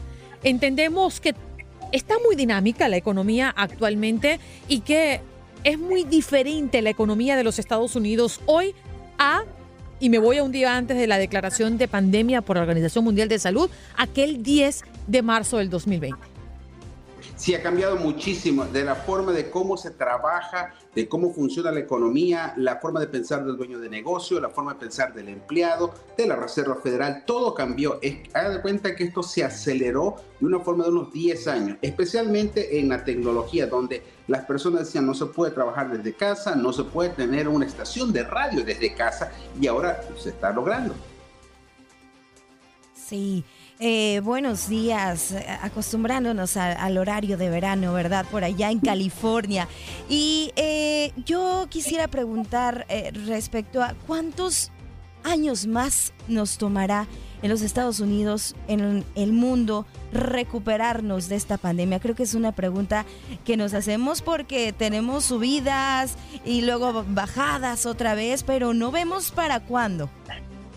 Si con todo el capital que se le inyectó durante la pandemia para que las personas y los negocios no fracasaran, entonces se acabó y por eso estamos viviendo esa parte curiosa ahorita, donde que hubiéramos sentido hace tres años atrás. Y esto va a durar fácil un par de años más hasta que toda la inflación se se acomode y llegue al, punto máximo, que, sería que lo que la Reserva Federal está queriendo tener, que sea 2%, imagínense ahorita estamos arriba del 6.4%, y al mismo tiempo los bancos se notan que ya no tienen esa liquidez, ya hemos ahora tenido dos bancos aquí en Estados Unidos que han fracasado, se han quedado sin liquidez, entonces vamos a ver en ese proceso, esto va a durar un par de años para ver cómo se va a ir ajustando esta economía aquí en Estados Unidos.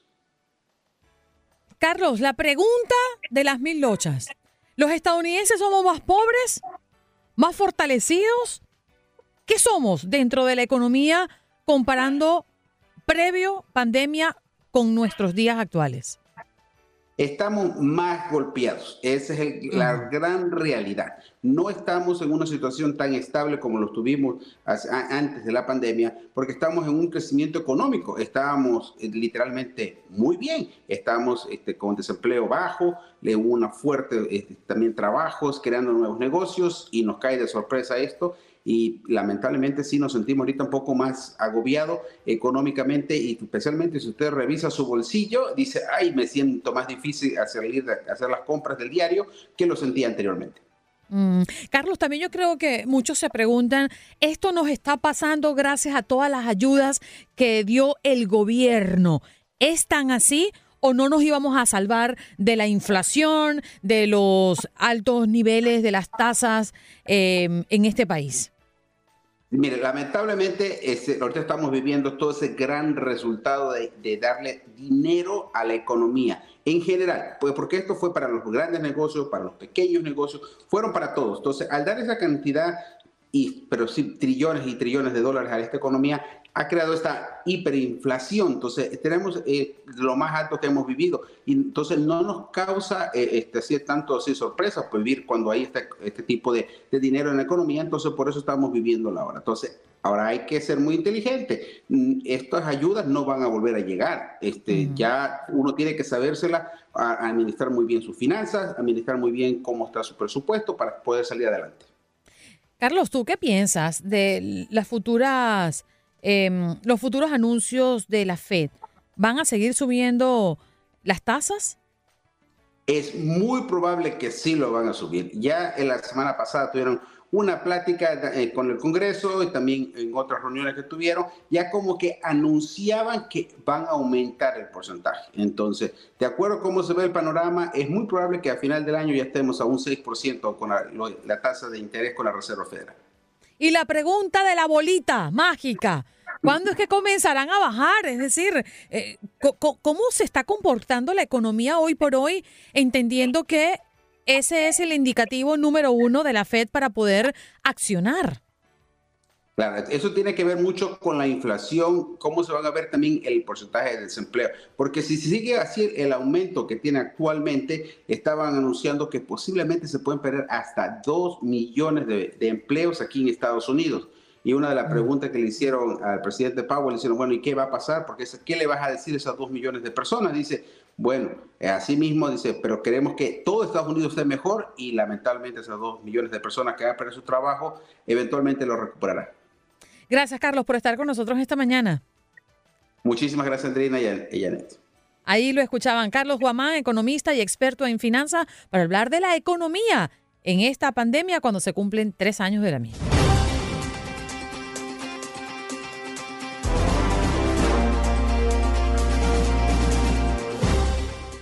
Y de inmediato presentamos a nuestros próximos invitados, la doctora Dadilia Garcés, médico epidemióloga de Miami Dade College. También está con nosotros el doctor Joel Collazo, médico y profesor del programa de ciencias biométricas, biomédicas, mejor dicho, en la Universidad de Barry aquí en Miami, Florida. También está la doctora Edith Chiro con nosotros, psicóloga clínica dedicada al desarrollo psicológico, emocional y espiritual de individuo, familia y comunidad, autora del libro El regalo inesperado del trauma, el camino hacia el crecimiento postraumático. Gracias por estar, doctores, con nosotros esta mañana.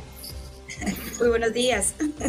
Buenos días. Gracias. Y nuestro Gracias especial agradecimiento, no, gracias a ti, Joel, por estar con nosotros y tomarse este tiempo, porque además de conversar un poco en qué punto estamos ya en medio de esta pandemia, saliendo de la pandemia acá en los Estados Unidos por orden del presidente eh, Biden, pues también darles un reconocimiento porque las caras de ustedes estuvieron aquí por muchísimas veces en este programa atendiendo el requerimiento, la expectativa, la ansiedad, el no sé qué está pasando de toda nuestra audiencia que se conectaba desde bien tempranito para entender cómo es que se estaba moviendo esto que llamaban el COVID-19. Comienzo con usted, doctora Dadilia, y en especial con usted porque siempre nos habló de lo que estaba ocurriendo, los síntomas cambiaban, ahora sí, la vacuna ya viene, póngasela, aguántese. ¿En qué punto estamos, doctora, hoy? Mira, en estos momentos la pandemia eh, continúa siendo pandemia, recordando que la Organización Mundial de la Salud es la que tiene la autoridad de decir esto terminó, pasó a una endemia. Sin embargo, ya no tiene esas características alarmantes que teníamos hace tres años, sobre todo porque estábamos en una base de desconocimiento desde el comportamiento del, del virus a qué reacción podíamos tener. Estamos en un mejor punto, lo dije desde el día uno, las pandemias duran de tres a cinco años, hemos logrado que se reduzca a tres años y esto es lo más importante. Hemos salvado muchas vidas, lamentablemente muchas personas fallecieron.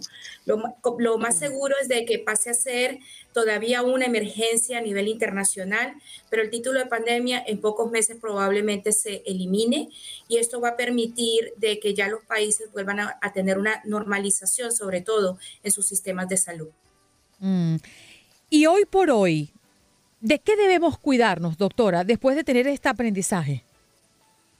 Mira, yo pienso que el- aquí lo que aprendimos fundamentalmente es que los gobiernos y las personas tenemos que continuar invirtiendo en lo que se refiere a investigación, porque tuvimos la oportunidad de tener una vacuna a tiempo y acelerar muchos procesos, porque se hizo esa inversión, tanto monetaria como de capital humano.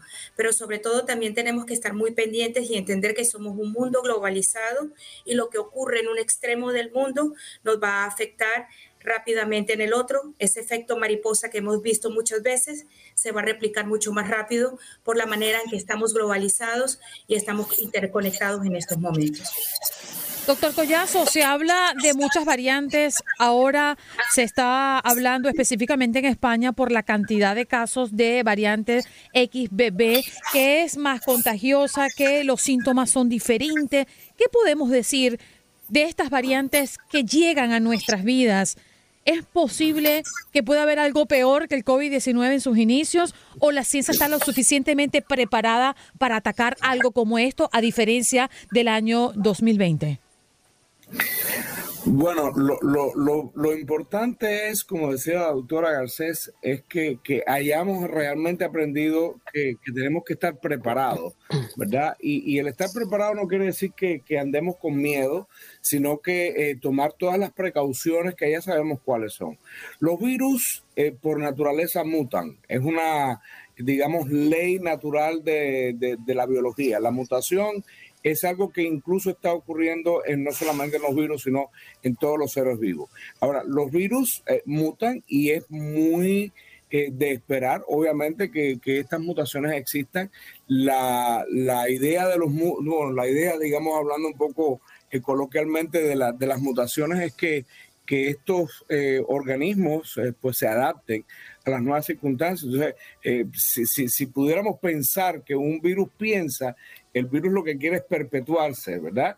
Y, el, y la perpetuación del virus ocurre cuando infecta. En este caso, nos infecta a nosotros. Si empieza a matarnos y nos mata, pues obviamente el virus también deja de existir. Entonces, dicho esta idea de manera ilustrada, eh, las, las variantes, la tendencia natural de, las mutaciones es a que el virus sea más contagioso es posible, pero eh, usualmente menos letal. De hecho, estamos viendo, hemos visto, incluso el, director de la OPS mencionó recientemente en una reunión que eh, las Américas en general han sido la región más afectada o una de las más afectadas. Sin embargo, ya se está viendo cómo la, los egresos en hospitales, los decesos han disminuido, lo cual, y reitero, como decía la doctora Garcés, no quiere decir que ya estemos fuera de la pandemia, que estemos quizás mucho más cerca al final, que ya estemos eh, cerca de la endemia, sí, pero todavía no. Las variantes van a seguir, ya se ha dicho eh, anteriormente, vamos a, seguir coexistiendo con el, con el SARS-CoV-2, eh, pero no, hay, no hay de otra que, estar atentos.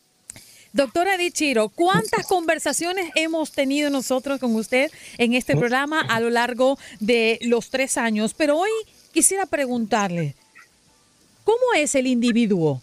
hoy por hoy generalmente? Yo sé que es una pregunta muy genérica, pero mm, puedo aventurarme a traer a la mesa quizás ver tantas muertes por televisión o tantas muertes cerca de nosotros, inclusive en nuestras familias, y pensar que el próximo puede ser uno.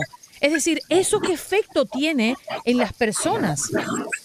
Sí, fíjate, eh, me, me, encanta y estoy tan agradecida que estuvimos hablando todos estos años, Andreina, porque una de, las, una de las consecuencias importantes de lo que pasó en la pandemia es que la salud mental se ha puesto al frente y por fin ha tenido una relevancia como la que debe tener con respecto a lo que significa la salud del ser humano, que no solamente la física, sino la emocional, la psicológica y la espiritual.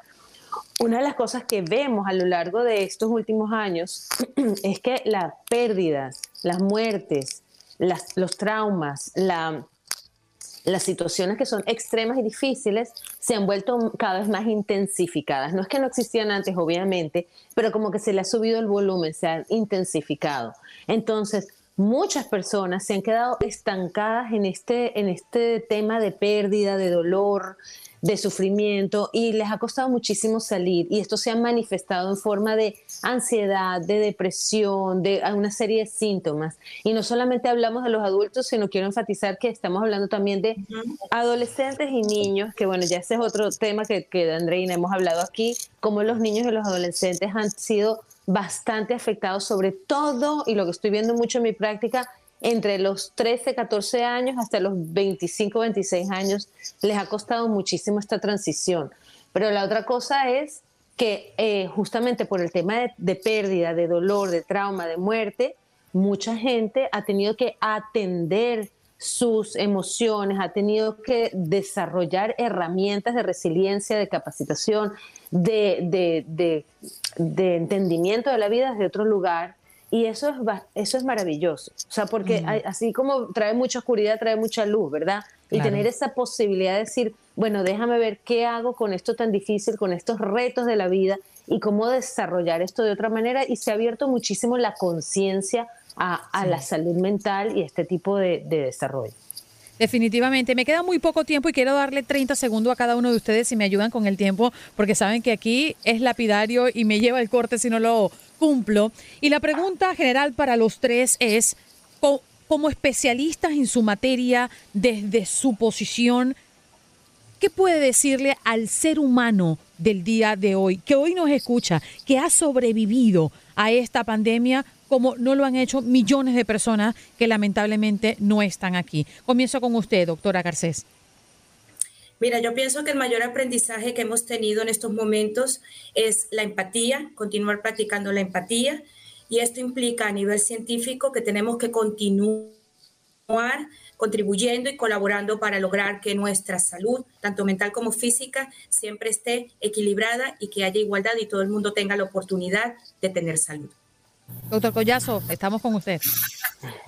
Bueno, eh, yo pienso que el mensaje es abramos nuestras mentes, abramos la mente, eh, nuestras mentes a la ciencia, a la, a la verdad y entendamos que la ciencia es, es muy dinámica y que sí, como hemos eh, dicho estos tres años, hoy podemos estar diciendo algo y mañana algo un poquito diferente.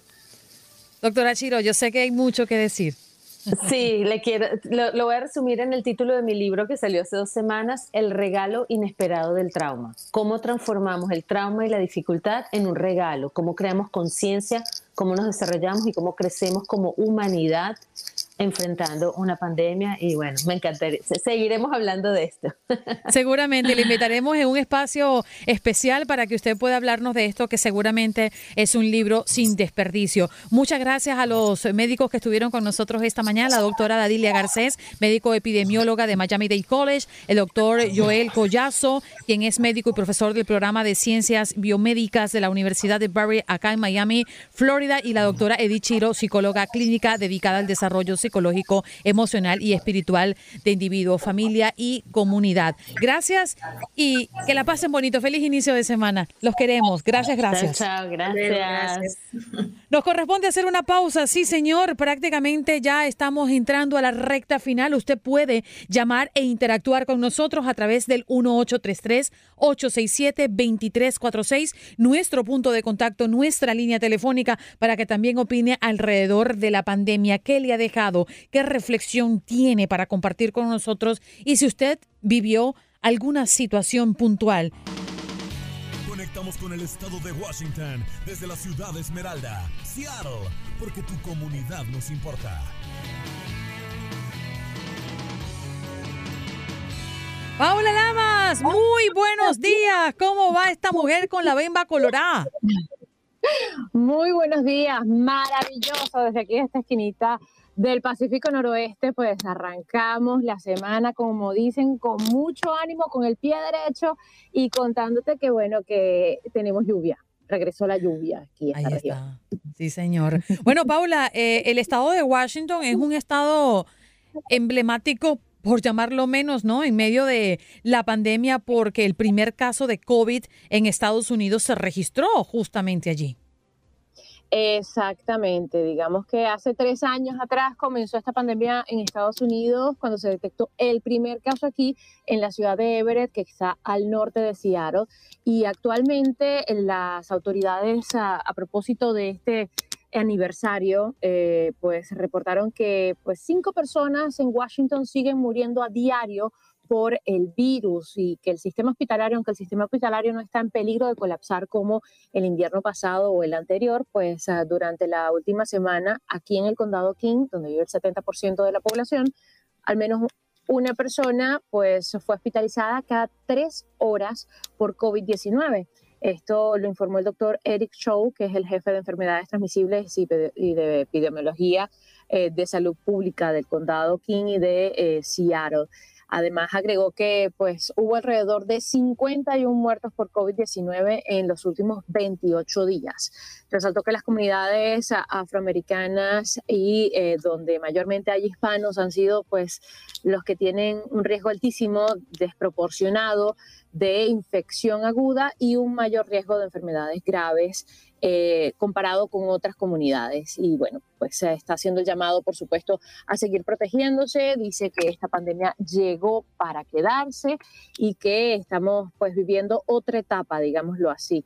Entre tanto, pues eh, eh, se levantaron casi todas las restricciones aquí en el, en el estado durante el mes de octubre del año pasado por parte del gobernador Jay Inslee. Hay que decir que el Departamento de Salud sí resaltó que las poquísimas restricciones que quedan en cuanto al uso de la máscara en las prisiones, en los centros de atención a largo plazo, va a terminar el próximo 3 de abril y eh, pues hizo un, digamos, resaltaron que eh, hay que seguirse cuidando, hay que seguir eh, teniendo en cuenta todos los protocolos porque tenemos alrededor de 100 diferentes eh, genéticas de la cepa de coronavirus y que bueno, eso significa que un por, un por ciento de ese genoma del virus es diferente en cada uno de ellos. Mm. Paula, y durante este tiempo, durante estos tres años, también nos ofreciste extraordinarios eh, episodios de tu podcast. Así es, uno de ellos, por cierto, hablamos en su momento con el doctor que fue quien identificó el primer caso aquí en el país y él nos dejaba saber justamente cuál era su pronóstico, el cual no estaba errado, y eh, pues qué esperaba para eh, el futuro de ahora en adelante con respecto a este virus aquí en el país y en el mundo entero. Así que si lo quieren escuchar en Power Moment with Paula Lamas, lo pueden encontrar. Allí está completamente gratis toda la biblioteca de más de 100 episodios en paulalamas.net. Gracias, Paula. Un abrazo y nos encantó que formaras parte de este programa especial Tres años coexistiendo. Pues la logramos, mi hermana. Pudimos, como quien dice, matricular. Aquí seguimos. Un beso. Seguimos matriculando. Paula Lamas, corresponsal en Seattle, hablando del primer caso de COVID en Estados Unidos que se registró justamente 21 de enero del 2020 en el estado de Washington. Nos vamos de inmediato a conversar con Noé Chispazo Vázquez perdió a sus dos padres por COVID-19. Noé, te abrazamos desde esta producción. Gracias por estar con nosotros esta mañana. Es un placer. Buenos días, América. Buenos días, Andreina. También para Janet. Este, pues aquí estamos para servirles y pues hablar de este que nos pegó muy fuerte, especialmente pues a mi familia, ¿no? Claro, eres originario de Jalisco, México. Tus padres vivían en una comunidad cerca de la costa de Jalisco y fallecieron el mismo día en 2021 tras haber estado hospitalizados. Por favor, cuéntanos cómo lo vivieron y cómo es que fallecieron el mismo día. Exactamente, como bien lo dices, Villa de Purificación, Jalisco es mi tierra, cerca de Autlán de la Grana, de la Huerta, de Melaque, Jalisco. Pues mira, fue en el en diciembre del 2020, cuando ellos en una fiesta que asistieron, pues se resfriaron. Y había gente que fue de aquí de Phoenix, Arizona, para allá, iban contagiados con el COVID. Ellos primero empezaron con, pues, con gripes, les dio neumonía a los dos, a ambos. Y ya de eso fue, mi madre fue la primera que fue trasladada al seguro y en, en Autlán, Jalisco, que está como a una hora de mi pueblo. Y inmediatamente este, una hermana que vive aquí en San Bernardino, California, y yo pues nos trasladamos para allá. Cuando yo llegué a mi pueblo, mi, mi, madre yo ya no la alcancé a ver porque ella ya estaba en el seguro y era imposible entrar, los protocolos eran muy estrictos en ese tiempo.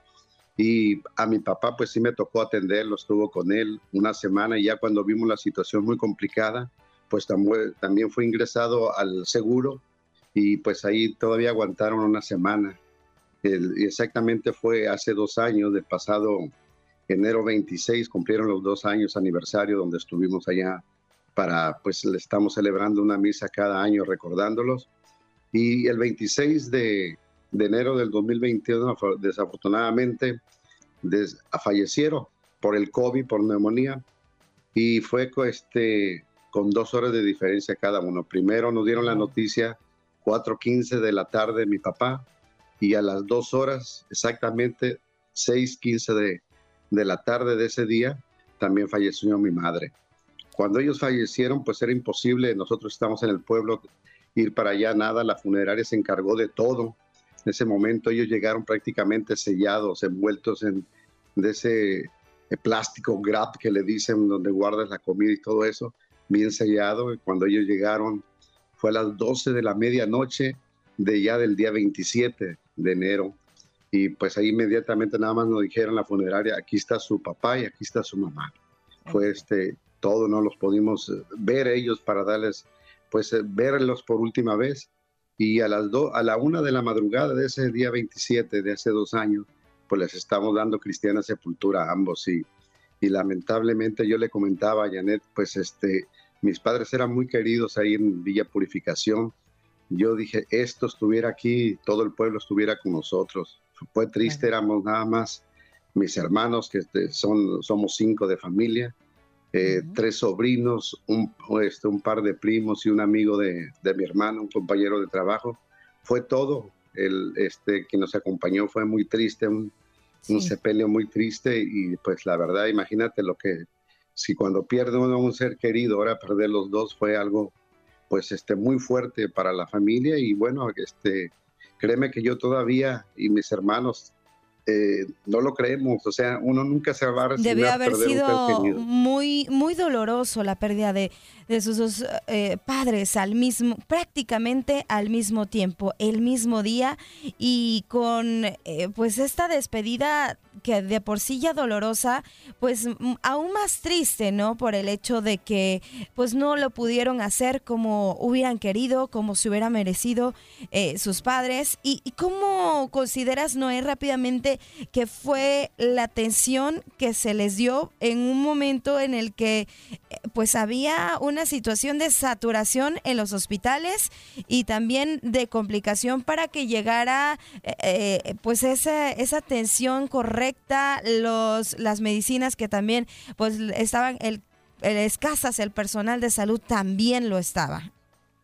Sí, no, la verdad que eso fue ca- caótico en todo el estado, en todo el país, todo estaba saturado, no había oxígeno, inclusive nosotros para atender a mi padre teníamos que ir hasta Utlán de la Grana a conseguir el oxígeno.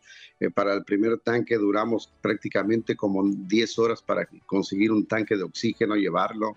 Eh, eh, inclusive en el seguro había filas, había gente, inclusive tuvo que llegar el ejército para, para poder contener a la gente que quería ingresar a sus pacientes y no, no había camas, no había nada, no había... Lo de nosotros fue prácticamente un milagro porque Dios así lo quiso, que mis padres iban a, en nueve días de ese día, de ese 2021 iban a cumplir exactamente 60 años de casados, imagínense, porque ellos se casaron un 4 de, de febrero. Y en cuanto a medicamentos y todo eso, pues estaba toda- totalmente saturado. A una sobrina es la que, del, un encargado del seguro es la que le, le daba toda la información porque no había, no podías tú ir, no, físicamente no podías estar ahí para que te informaran cuál era el estado, todo te lo daban por medio de una aplicación, te decían, bueno, su, pa- su mamá eh, reaccionó un poco así, que el oxígeno que no está oxigenando, que la presión, que esto, era, era todo muy escueto, la verdad que era muy complicado, fue la verdad, este, eh, pues a nadie le deseo que pase esta tragedia. No, terrible. Noé, y para finalizar, eh, tú que tuviste la muerte cerca por tus padres con el COVID-19, ¿qué le puedes decir al resto de la humanidad que hoy también están llorando a sus seres queridos y que quizás a todos nos agarró por sorpresa, porque es una realidad, a los científicos también, pero también nos acostábamos y nos levantábamos y decíamos, oye, esto parece como una pesadilla, esto es verdad. Salías a las calles o te asomabas por la ventana porque no podías salir y veías las calles desoladas, prendías el televisor y veías a personas metidas en bolsas, pues siendo también lanzadas a, a lugares porque ya no había lugares donde enterrar ni personal que lo hiciera. ¿Qué reflexión nos da tú hoy en 30 segundos porque tenemos que irnos después de dos años de la muerte de tus padres?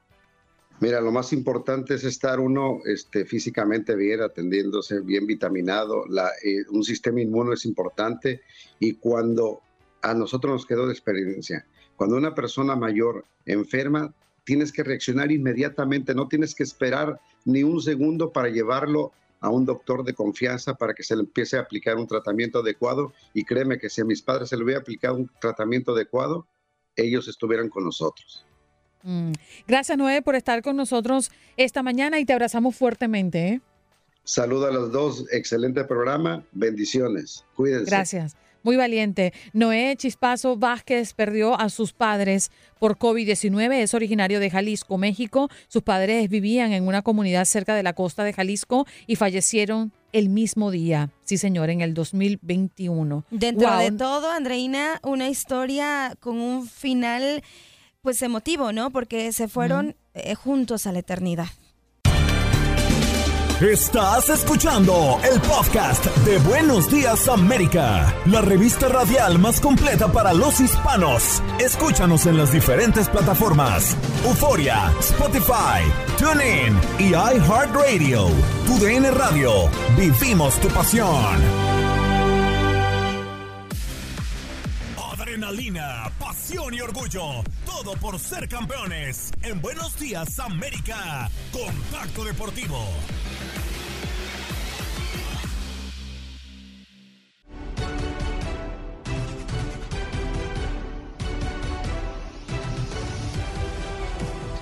Y bienvenidos, bienvenidos sean todos ustedes a este primer contacto deportivo para recapitular en cada uno de estos cuatro espacios que tenemos cómo el COVID-19 ha afectado el mundo del deporte. Y primero fue que la Fórmula 1 se vio cancelado en, eh, precisamente en el 2020 sus demás eh, premios debido a la existente pandemia. Y no solamente eso, sino que en la actualidad el Gran Premio de China también se vio cancelado debido a brotes de COVID y ahora sí que, según declaraciones de los directivos, no querían arriesgarse a tener un brote eh, dentro de los pilotos. Pero bueno, ya ahora tocando información actual.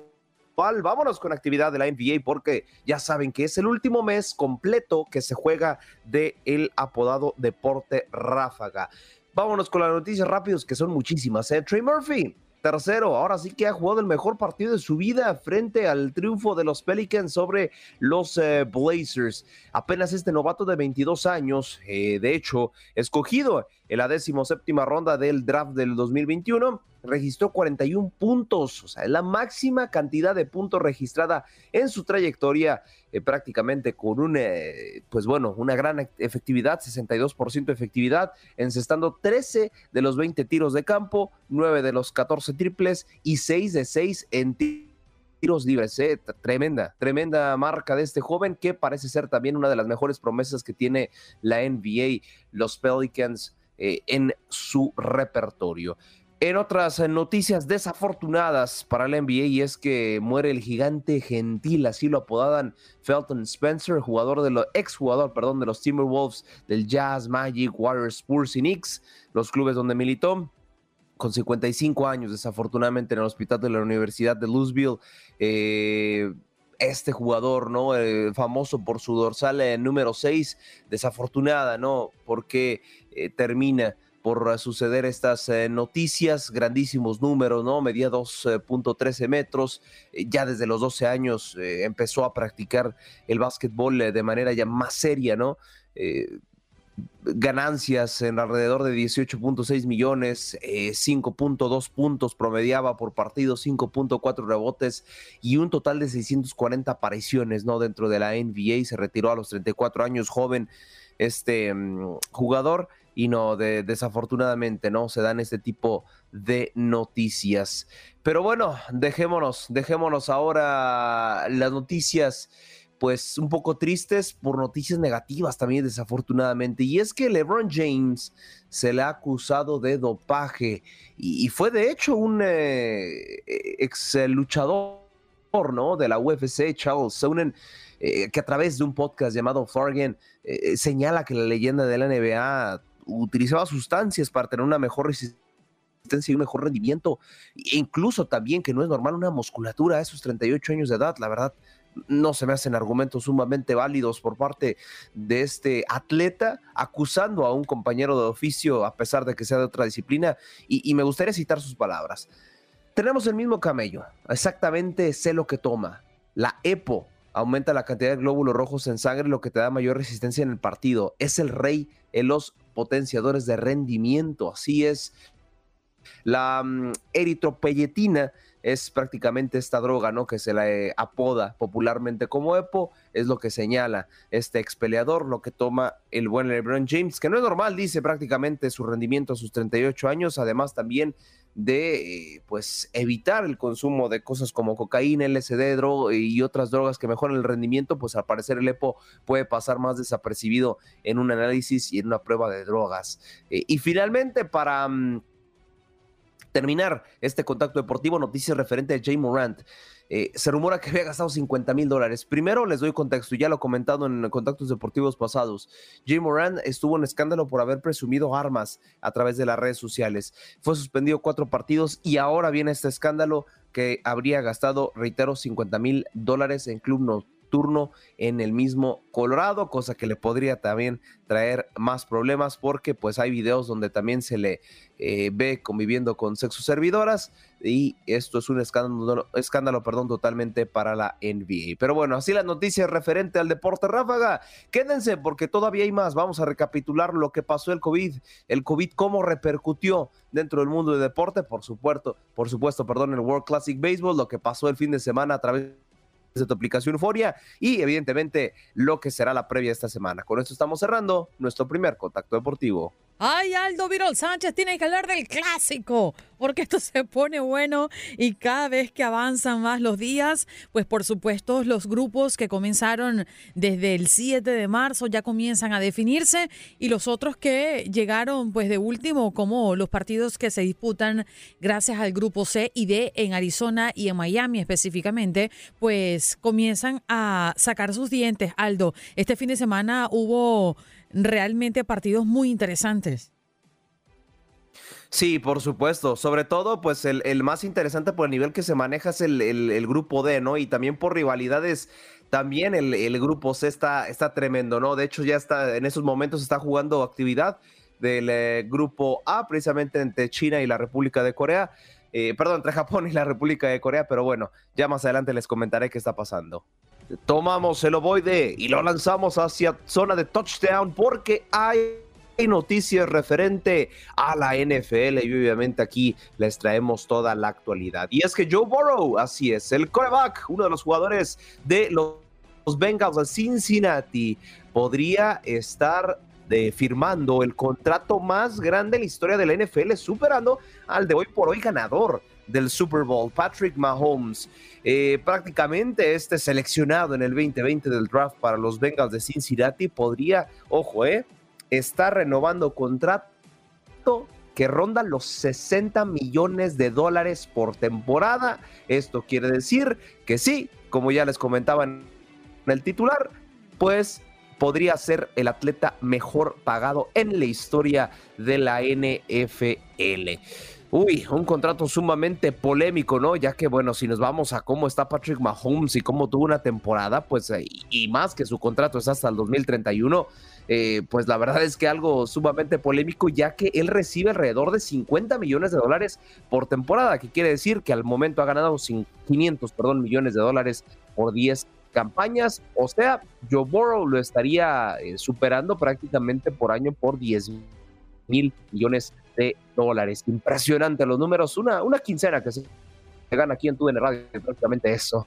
Eh, vámonos ahora con eh, más noticias porque los Cowboys ahora extienden y liberan ¿no? a 30 millones de dólares su tope salarial. Recordemos que cada club define su tope salarial. Evidentemente también la NFL tiene algunas restricciones, no tan em, específicas, a lo mejor comparándolo con una liga española, pero sí eh, referente a lo que viene siendo su propia franquicia. Dak Prescott y Zach Martin estarían negociando un nuevo contrato. Estos dos jugadores, eh, pues prácticamente fundamentales, ¿no? Para que se lleve a cabo la ofensiva de los eh, Cowboys.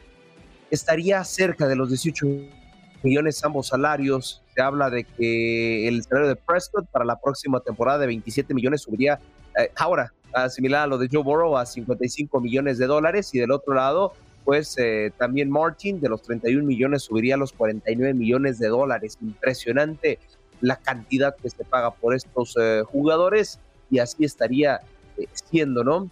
Su nuevo tope salarial. Cambiamos de deporte y ahora vamos al tenis rapidísimo para actualizar cómo están las cosas el día de hoy. Y es que ya tenemos clasificados. El día de ayer ya nos dieron clasificados para los octavos de final del Indian Wells.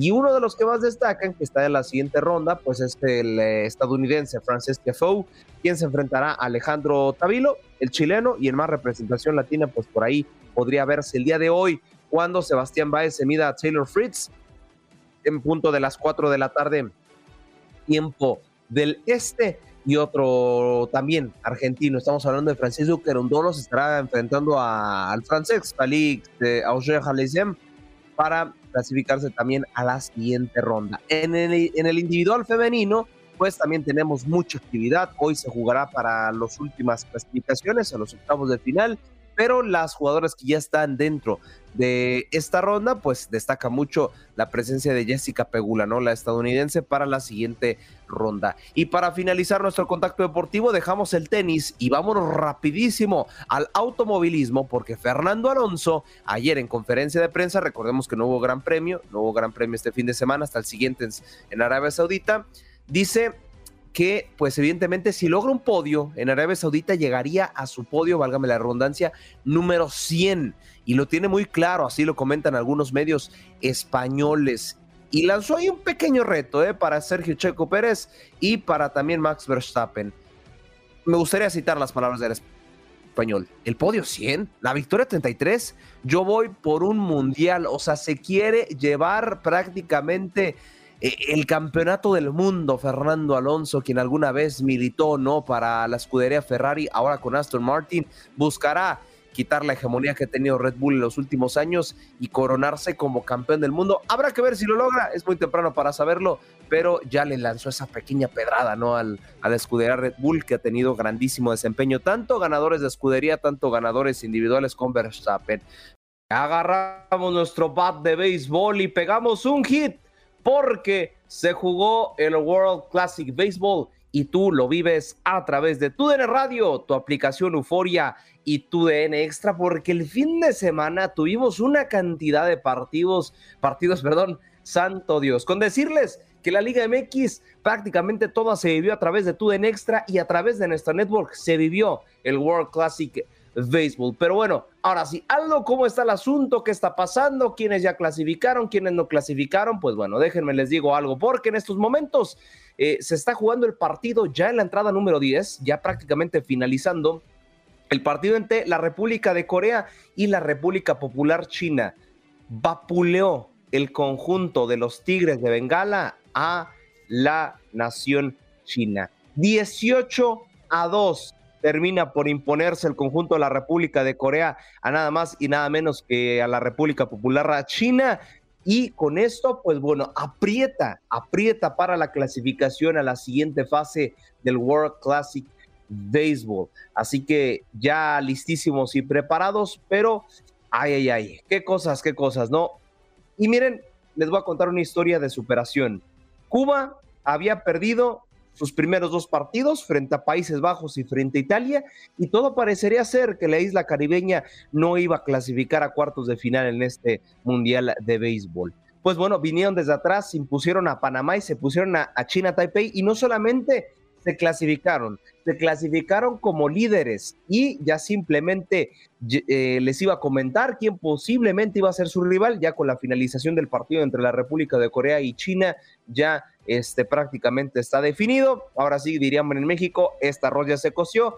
Cuba se estará enfrentando a Australia para la siguiente fase de este World Classic Baseball e Italia se estará enfrentando a Japón. Ya no importa qué pase, ahora sí que tendría que suceder una catástrofe para que Japón lo quede como primero. No es el caso. La República Checa, aunque le gane a Australia, no lo desbanca de su posición. Ya China también ya no aspira absolutamente para nada, ya para los cuatro partidos jugados. Así que Italia, Japón y Cuba, Australia serán las primeras llaves a enfrentarse en los cuartos final del World Classic Baseball. Del otro lado, vamos a repasar los resultados que se dieron, eh, pues prácticamente en lo que viene siendo la jornada del fin de semana, que también estuvo muy movidita. Ya saben que en el béisbol el descanso no existe, y incluso también algunas selecciones pueden jugar eh, prácticamente en días seguidos o en el mismo día. Así que bueno, primero arrancó la actividad tanto del grupo C como del grupo D de cara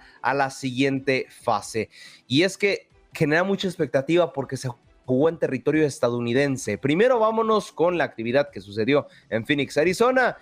Colombia le pegaba 5 por 4 a la selección mexicana en un partido sumamente parejo. De hecho, eh, incluso también por ahí Julio Urias comentaba, ¿no? De que habían hecho todo perfecto y no se les dieron las cosas. La selección colombiana se llevaba primero la victoria. La Gran Bretaña después pierde 6 por 2 frente a la local, a Estados Unidos y la Gran Bretaña pierde 18 a 8 frente a la selección de Canadá. La sorpresa que se dio en el sector C fue precisamente ese día, cuando la selección mexicana le ganó a Estados Unidos y no simplemente le ganó, ¿eh? 11 carreras a 5 termina por imponerse y el estratega de la selección mexicana de béisbol, Benjamín Gil, habló sobre su MVP, uno de los mejores jugadores que tiene la selección mexicana, que es Joy Meneses. Así es, vamos a escuchar sus declaraciones.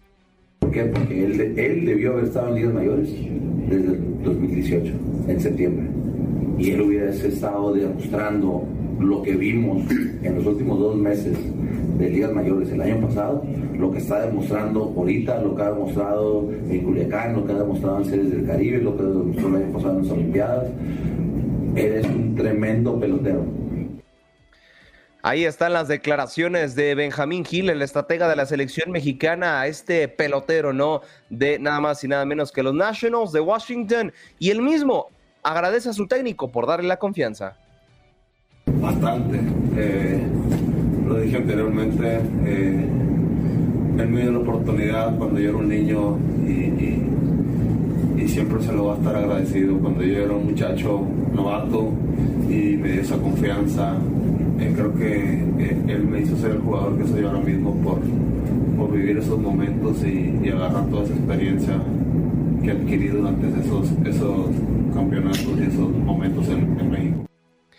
Y finalmente, para cerrar la información deportiva, claro, no se preocupen, les comento qué pasó en el sector eh, del apodado Grupo de la Muerte. Puerto Rico, pues, eh, vapuleó 9 por 1 al conjunto de Nicaragua y en el partido que pintaba más parejo, porque los dos tienen grandísimos jugadores en la Major League Baseball, la República Dominicana termina por perder 5 por 1 frente al combinado venezolano, además también de la victoria de Israel 3 por 1 frente a Nicaragua. Y si Venezuela no tenía con solamente ganar de la República Dominicana, dijo, pues saben qué, ahí les voy, 9 por 6 se impone a la selección de Puerto Rico les digo, si no sucede nada extraordinario, Venezuela estaría cantando prácticamente su clasificación para la próxima ronda. La jornada del día de hoy, rapidísimo, la República Dominicana se estará enfrentando a Nicaragua, Colombia la Gran Bretaña, Israel a Puerto Rico y O Canada se estará enfrentando a la selección de Estados Unidos. Todo, reitero, todo parece indicar que ya tendremos a los invitados a los cuartos de final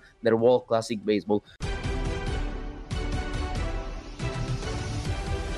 Y bienvenidos, bienvenidos a este último contacto deportivo para hablar de lo que fue la pandemia de manera cronológica, cómo fue que este, precisamente este hecho desafortunado pegó totalmente al mundo deportivo. Primero, Vámonos al 11 de marzo, que se presenta el primer caso positivo de COVID-19 en la NBA. Se trataba del francés Rudy Gobert, quien entró como tal en el protocolo de aislamiento. Y para un día posterior, el 12 de marzo, la NBA confirmaba la cancelación del torneo. Para el 13 de marzo, la CONCACAF también anunciaría que se suspendería todo el tipo de torneos, tanto nacional sucedía este infortunio, ¿no? Dentro de lo que venía siendo la mm, CONCACAF.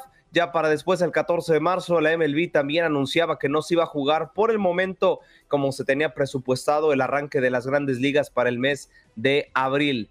Más tarde también hubo actividad en el Comité Olímpico Internacional el 24 de marzo, donde ya anunciaban la cancelación totalmente de los Juegos Olímpicos Tokio 2020. Todavía no se decidiría si se cambiaba al siguiente año. Pero ya en información deportiva, antes de irnos al corte, les eh, comento que eh, se jugó una jornada más de la Liga MX, donde uno de los resultados más destacados, pues bueno, fue evidentemente de Chivas y América, que se preparan para el clásico nacional. El conjunto de las Chivas perdió 1 por 0 frente al Puebla y el mismo Paunovic comenta que ya se quiere sentir una atmósfera previo al clásico. Eh, lo que hay que ser positivos y empezar a generar. Quiero que la gente ya empiece a generar el ambiente del clásico, que se olviden de todo. Hay un partido importantísimo que tiene muchísima ilusión para todos, para nuestro equipo para mí, para todos los que apoyamos a este gran equipo y eso es lo que quiero vivir ahora. Su contraparte, Fernando El Ortiz, le ganó 2 por 0 a los Tigres a domicilio y también habló previo al clásico. De principio nosotros nunca pensamos en el clásico, nosotros pensamos en Tigre. El partido fundamental y trascendental para nosotros era Tigre. Cada vez que se aproxima un clásico, no soy y no me gusta de hablar. Declaraciones de Tan Ortiz previo al clásico a Nacional. Así que vámonos rapidísimo a una pausa y regresamos con más de Buenos Días América. Cerramos nuestro cuarto y último contacto deportivo. Gracias por acompañarnos en nuestro podcast. Buenos días América. Y recuerda que también puedes seguirnos en nuestras redes sociales. Buenos días AM en Facebook y en Instagram. Arroba Buenos días América. AM. Nos escuchamos en la próxima. Boost Mobile tiene una gran oferta para que aproveches tu reembolso de impuestos al máximo y te mantengas conectado. Al cambiarte a Boost, recibe un 50% de descuento en tu primer mes de datos ilimitados. O, con un plan ilimitado de 40 dólares, llévate un Samsung Galaxy A15 5G por $39.99. Obtén los mejores teléfonos en las redes 5G más grandes del país. Con Boost Mobile, cambiarse es fácil. Solo visita boostmobile.com. Boost Mobile, sin miedo al éxito. Para clientes nuevos y solamente en línea, requiere AroPay. 50% de descuento en el primer mes requiere un plan de 25 dólares al mes. Aplican otras restricciones. Visita boostmobile.com para detalles.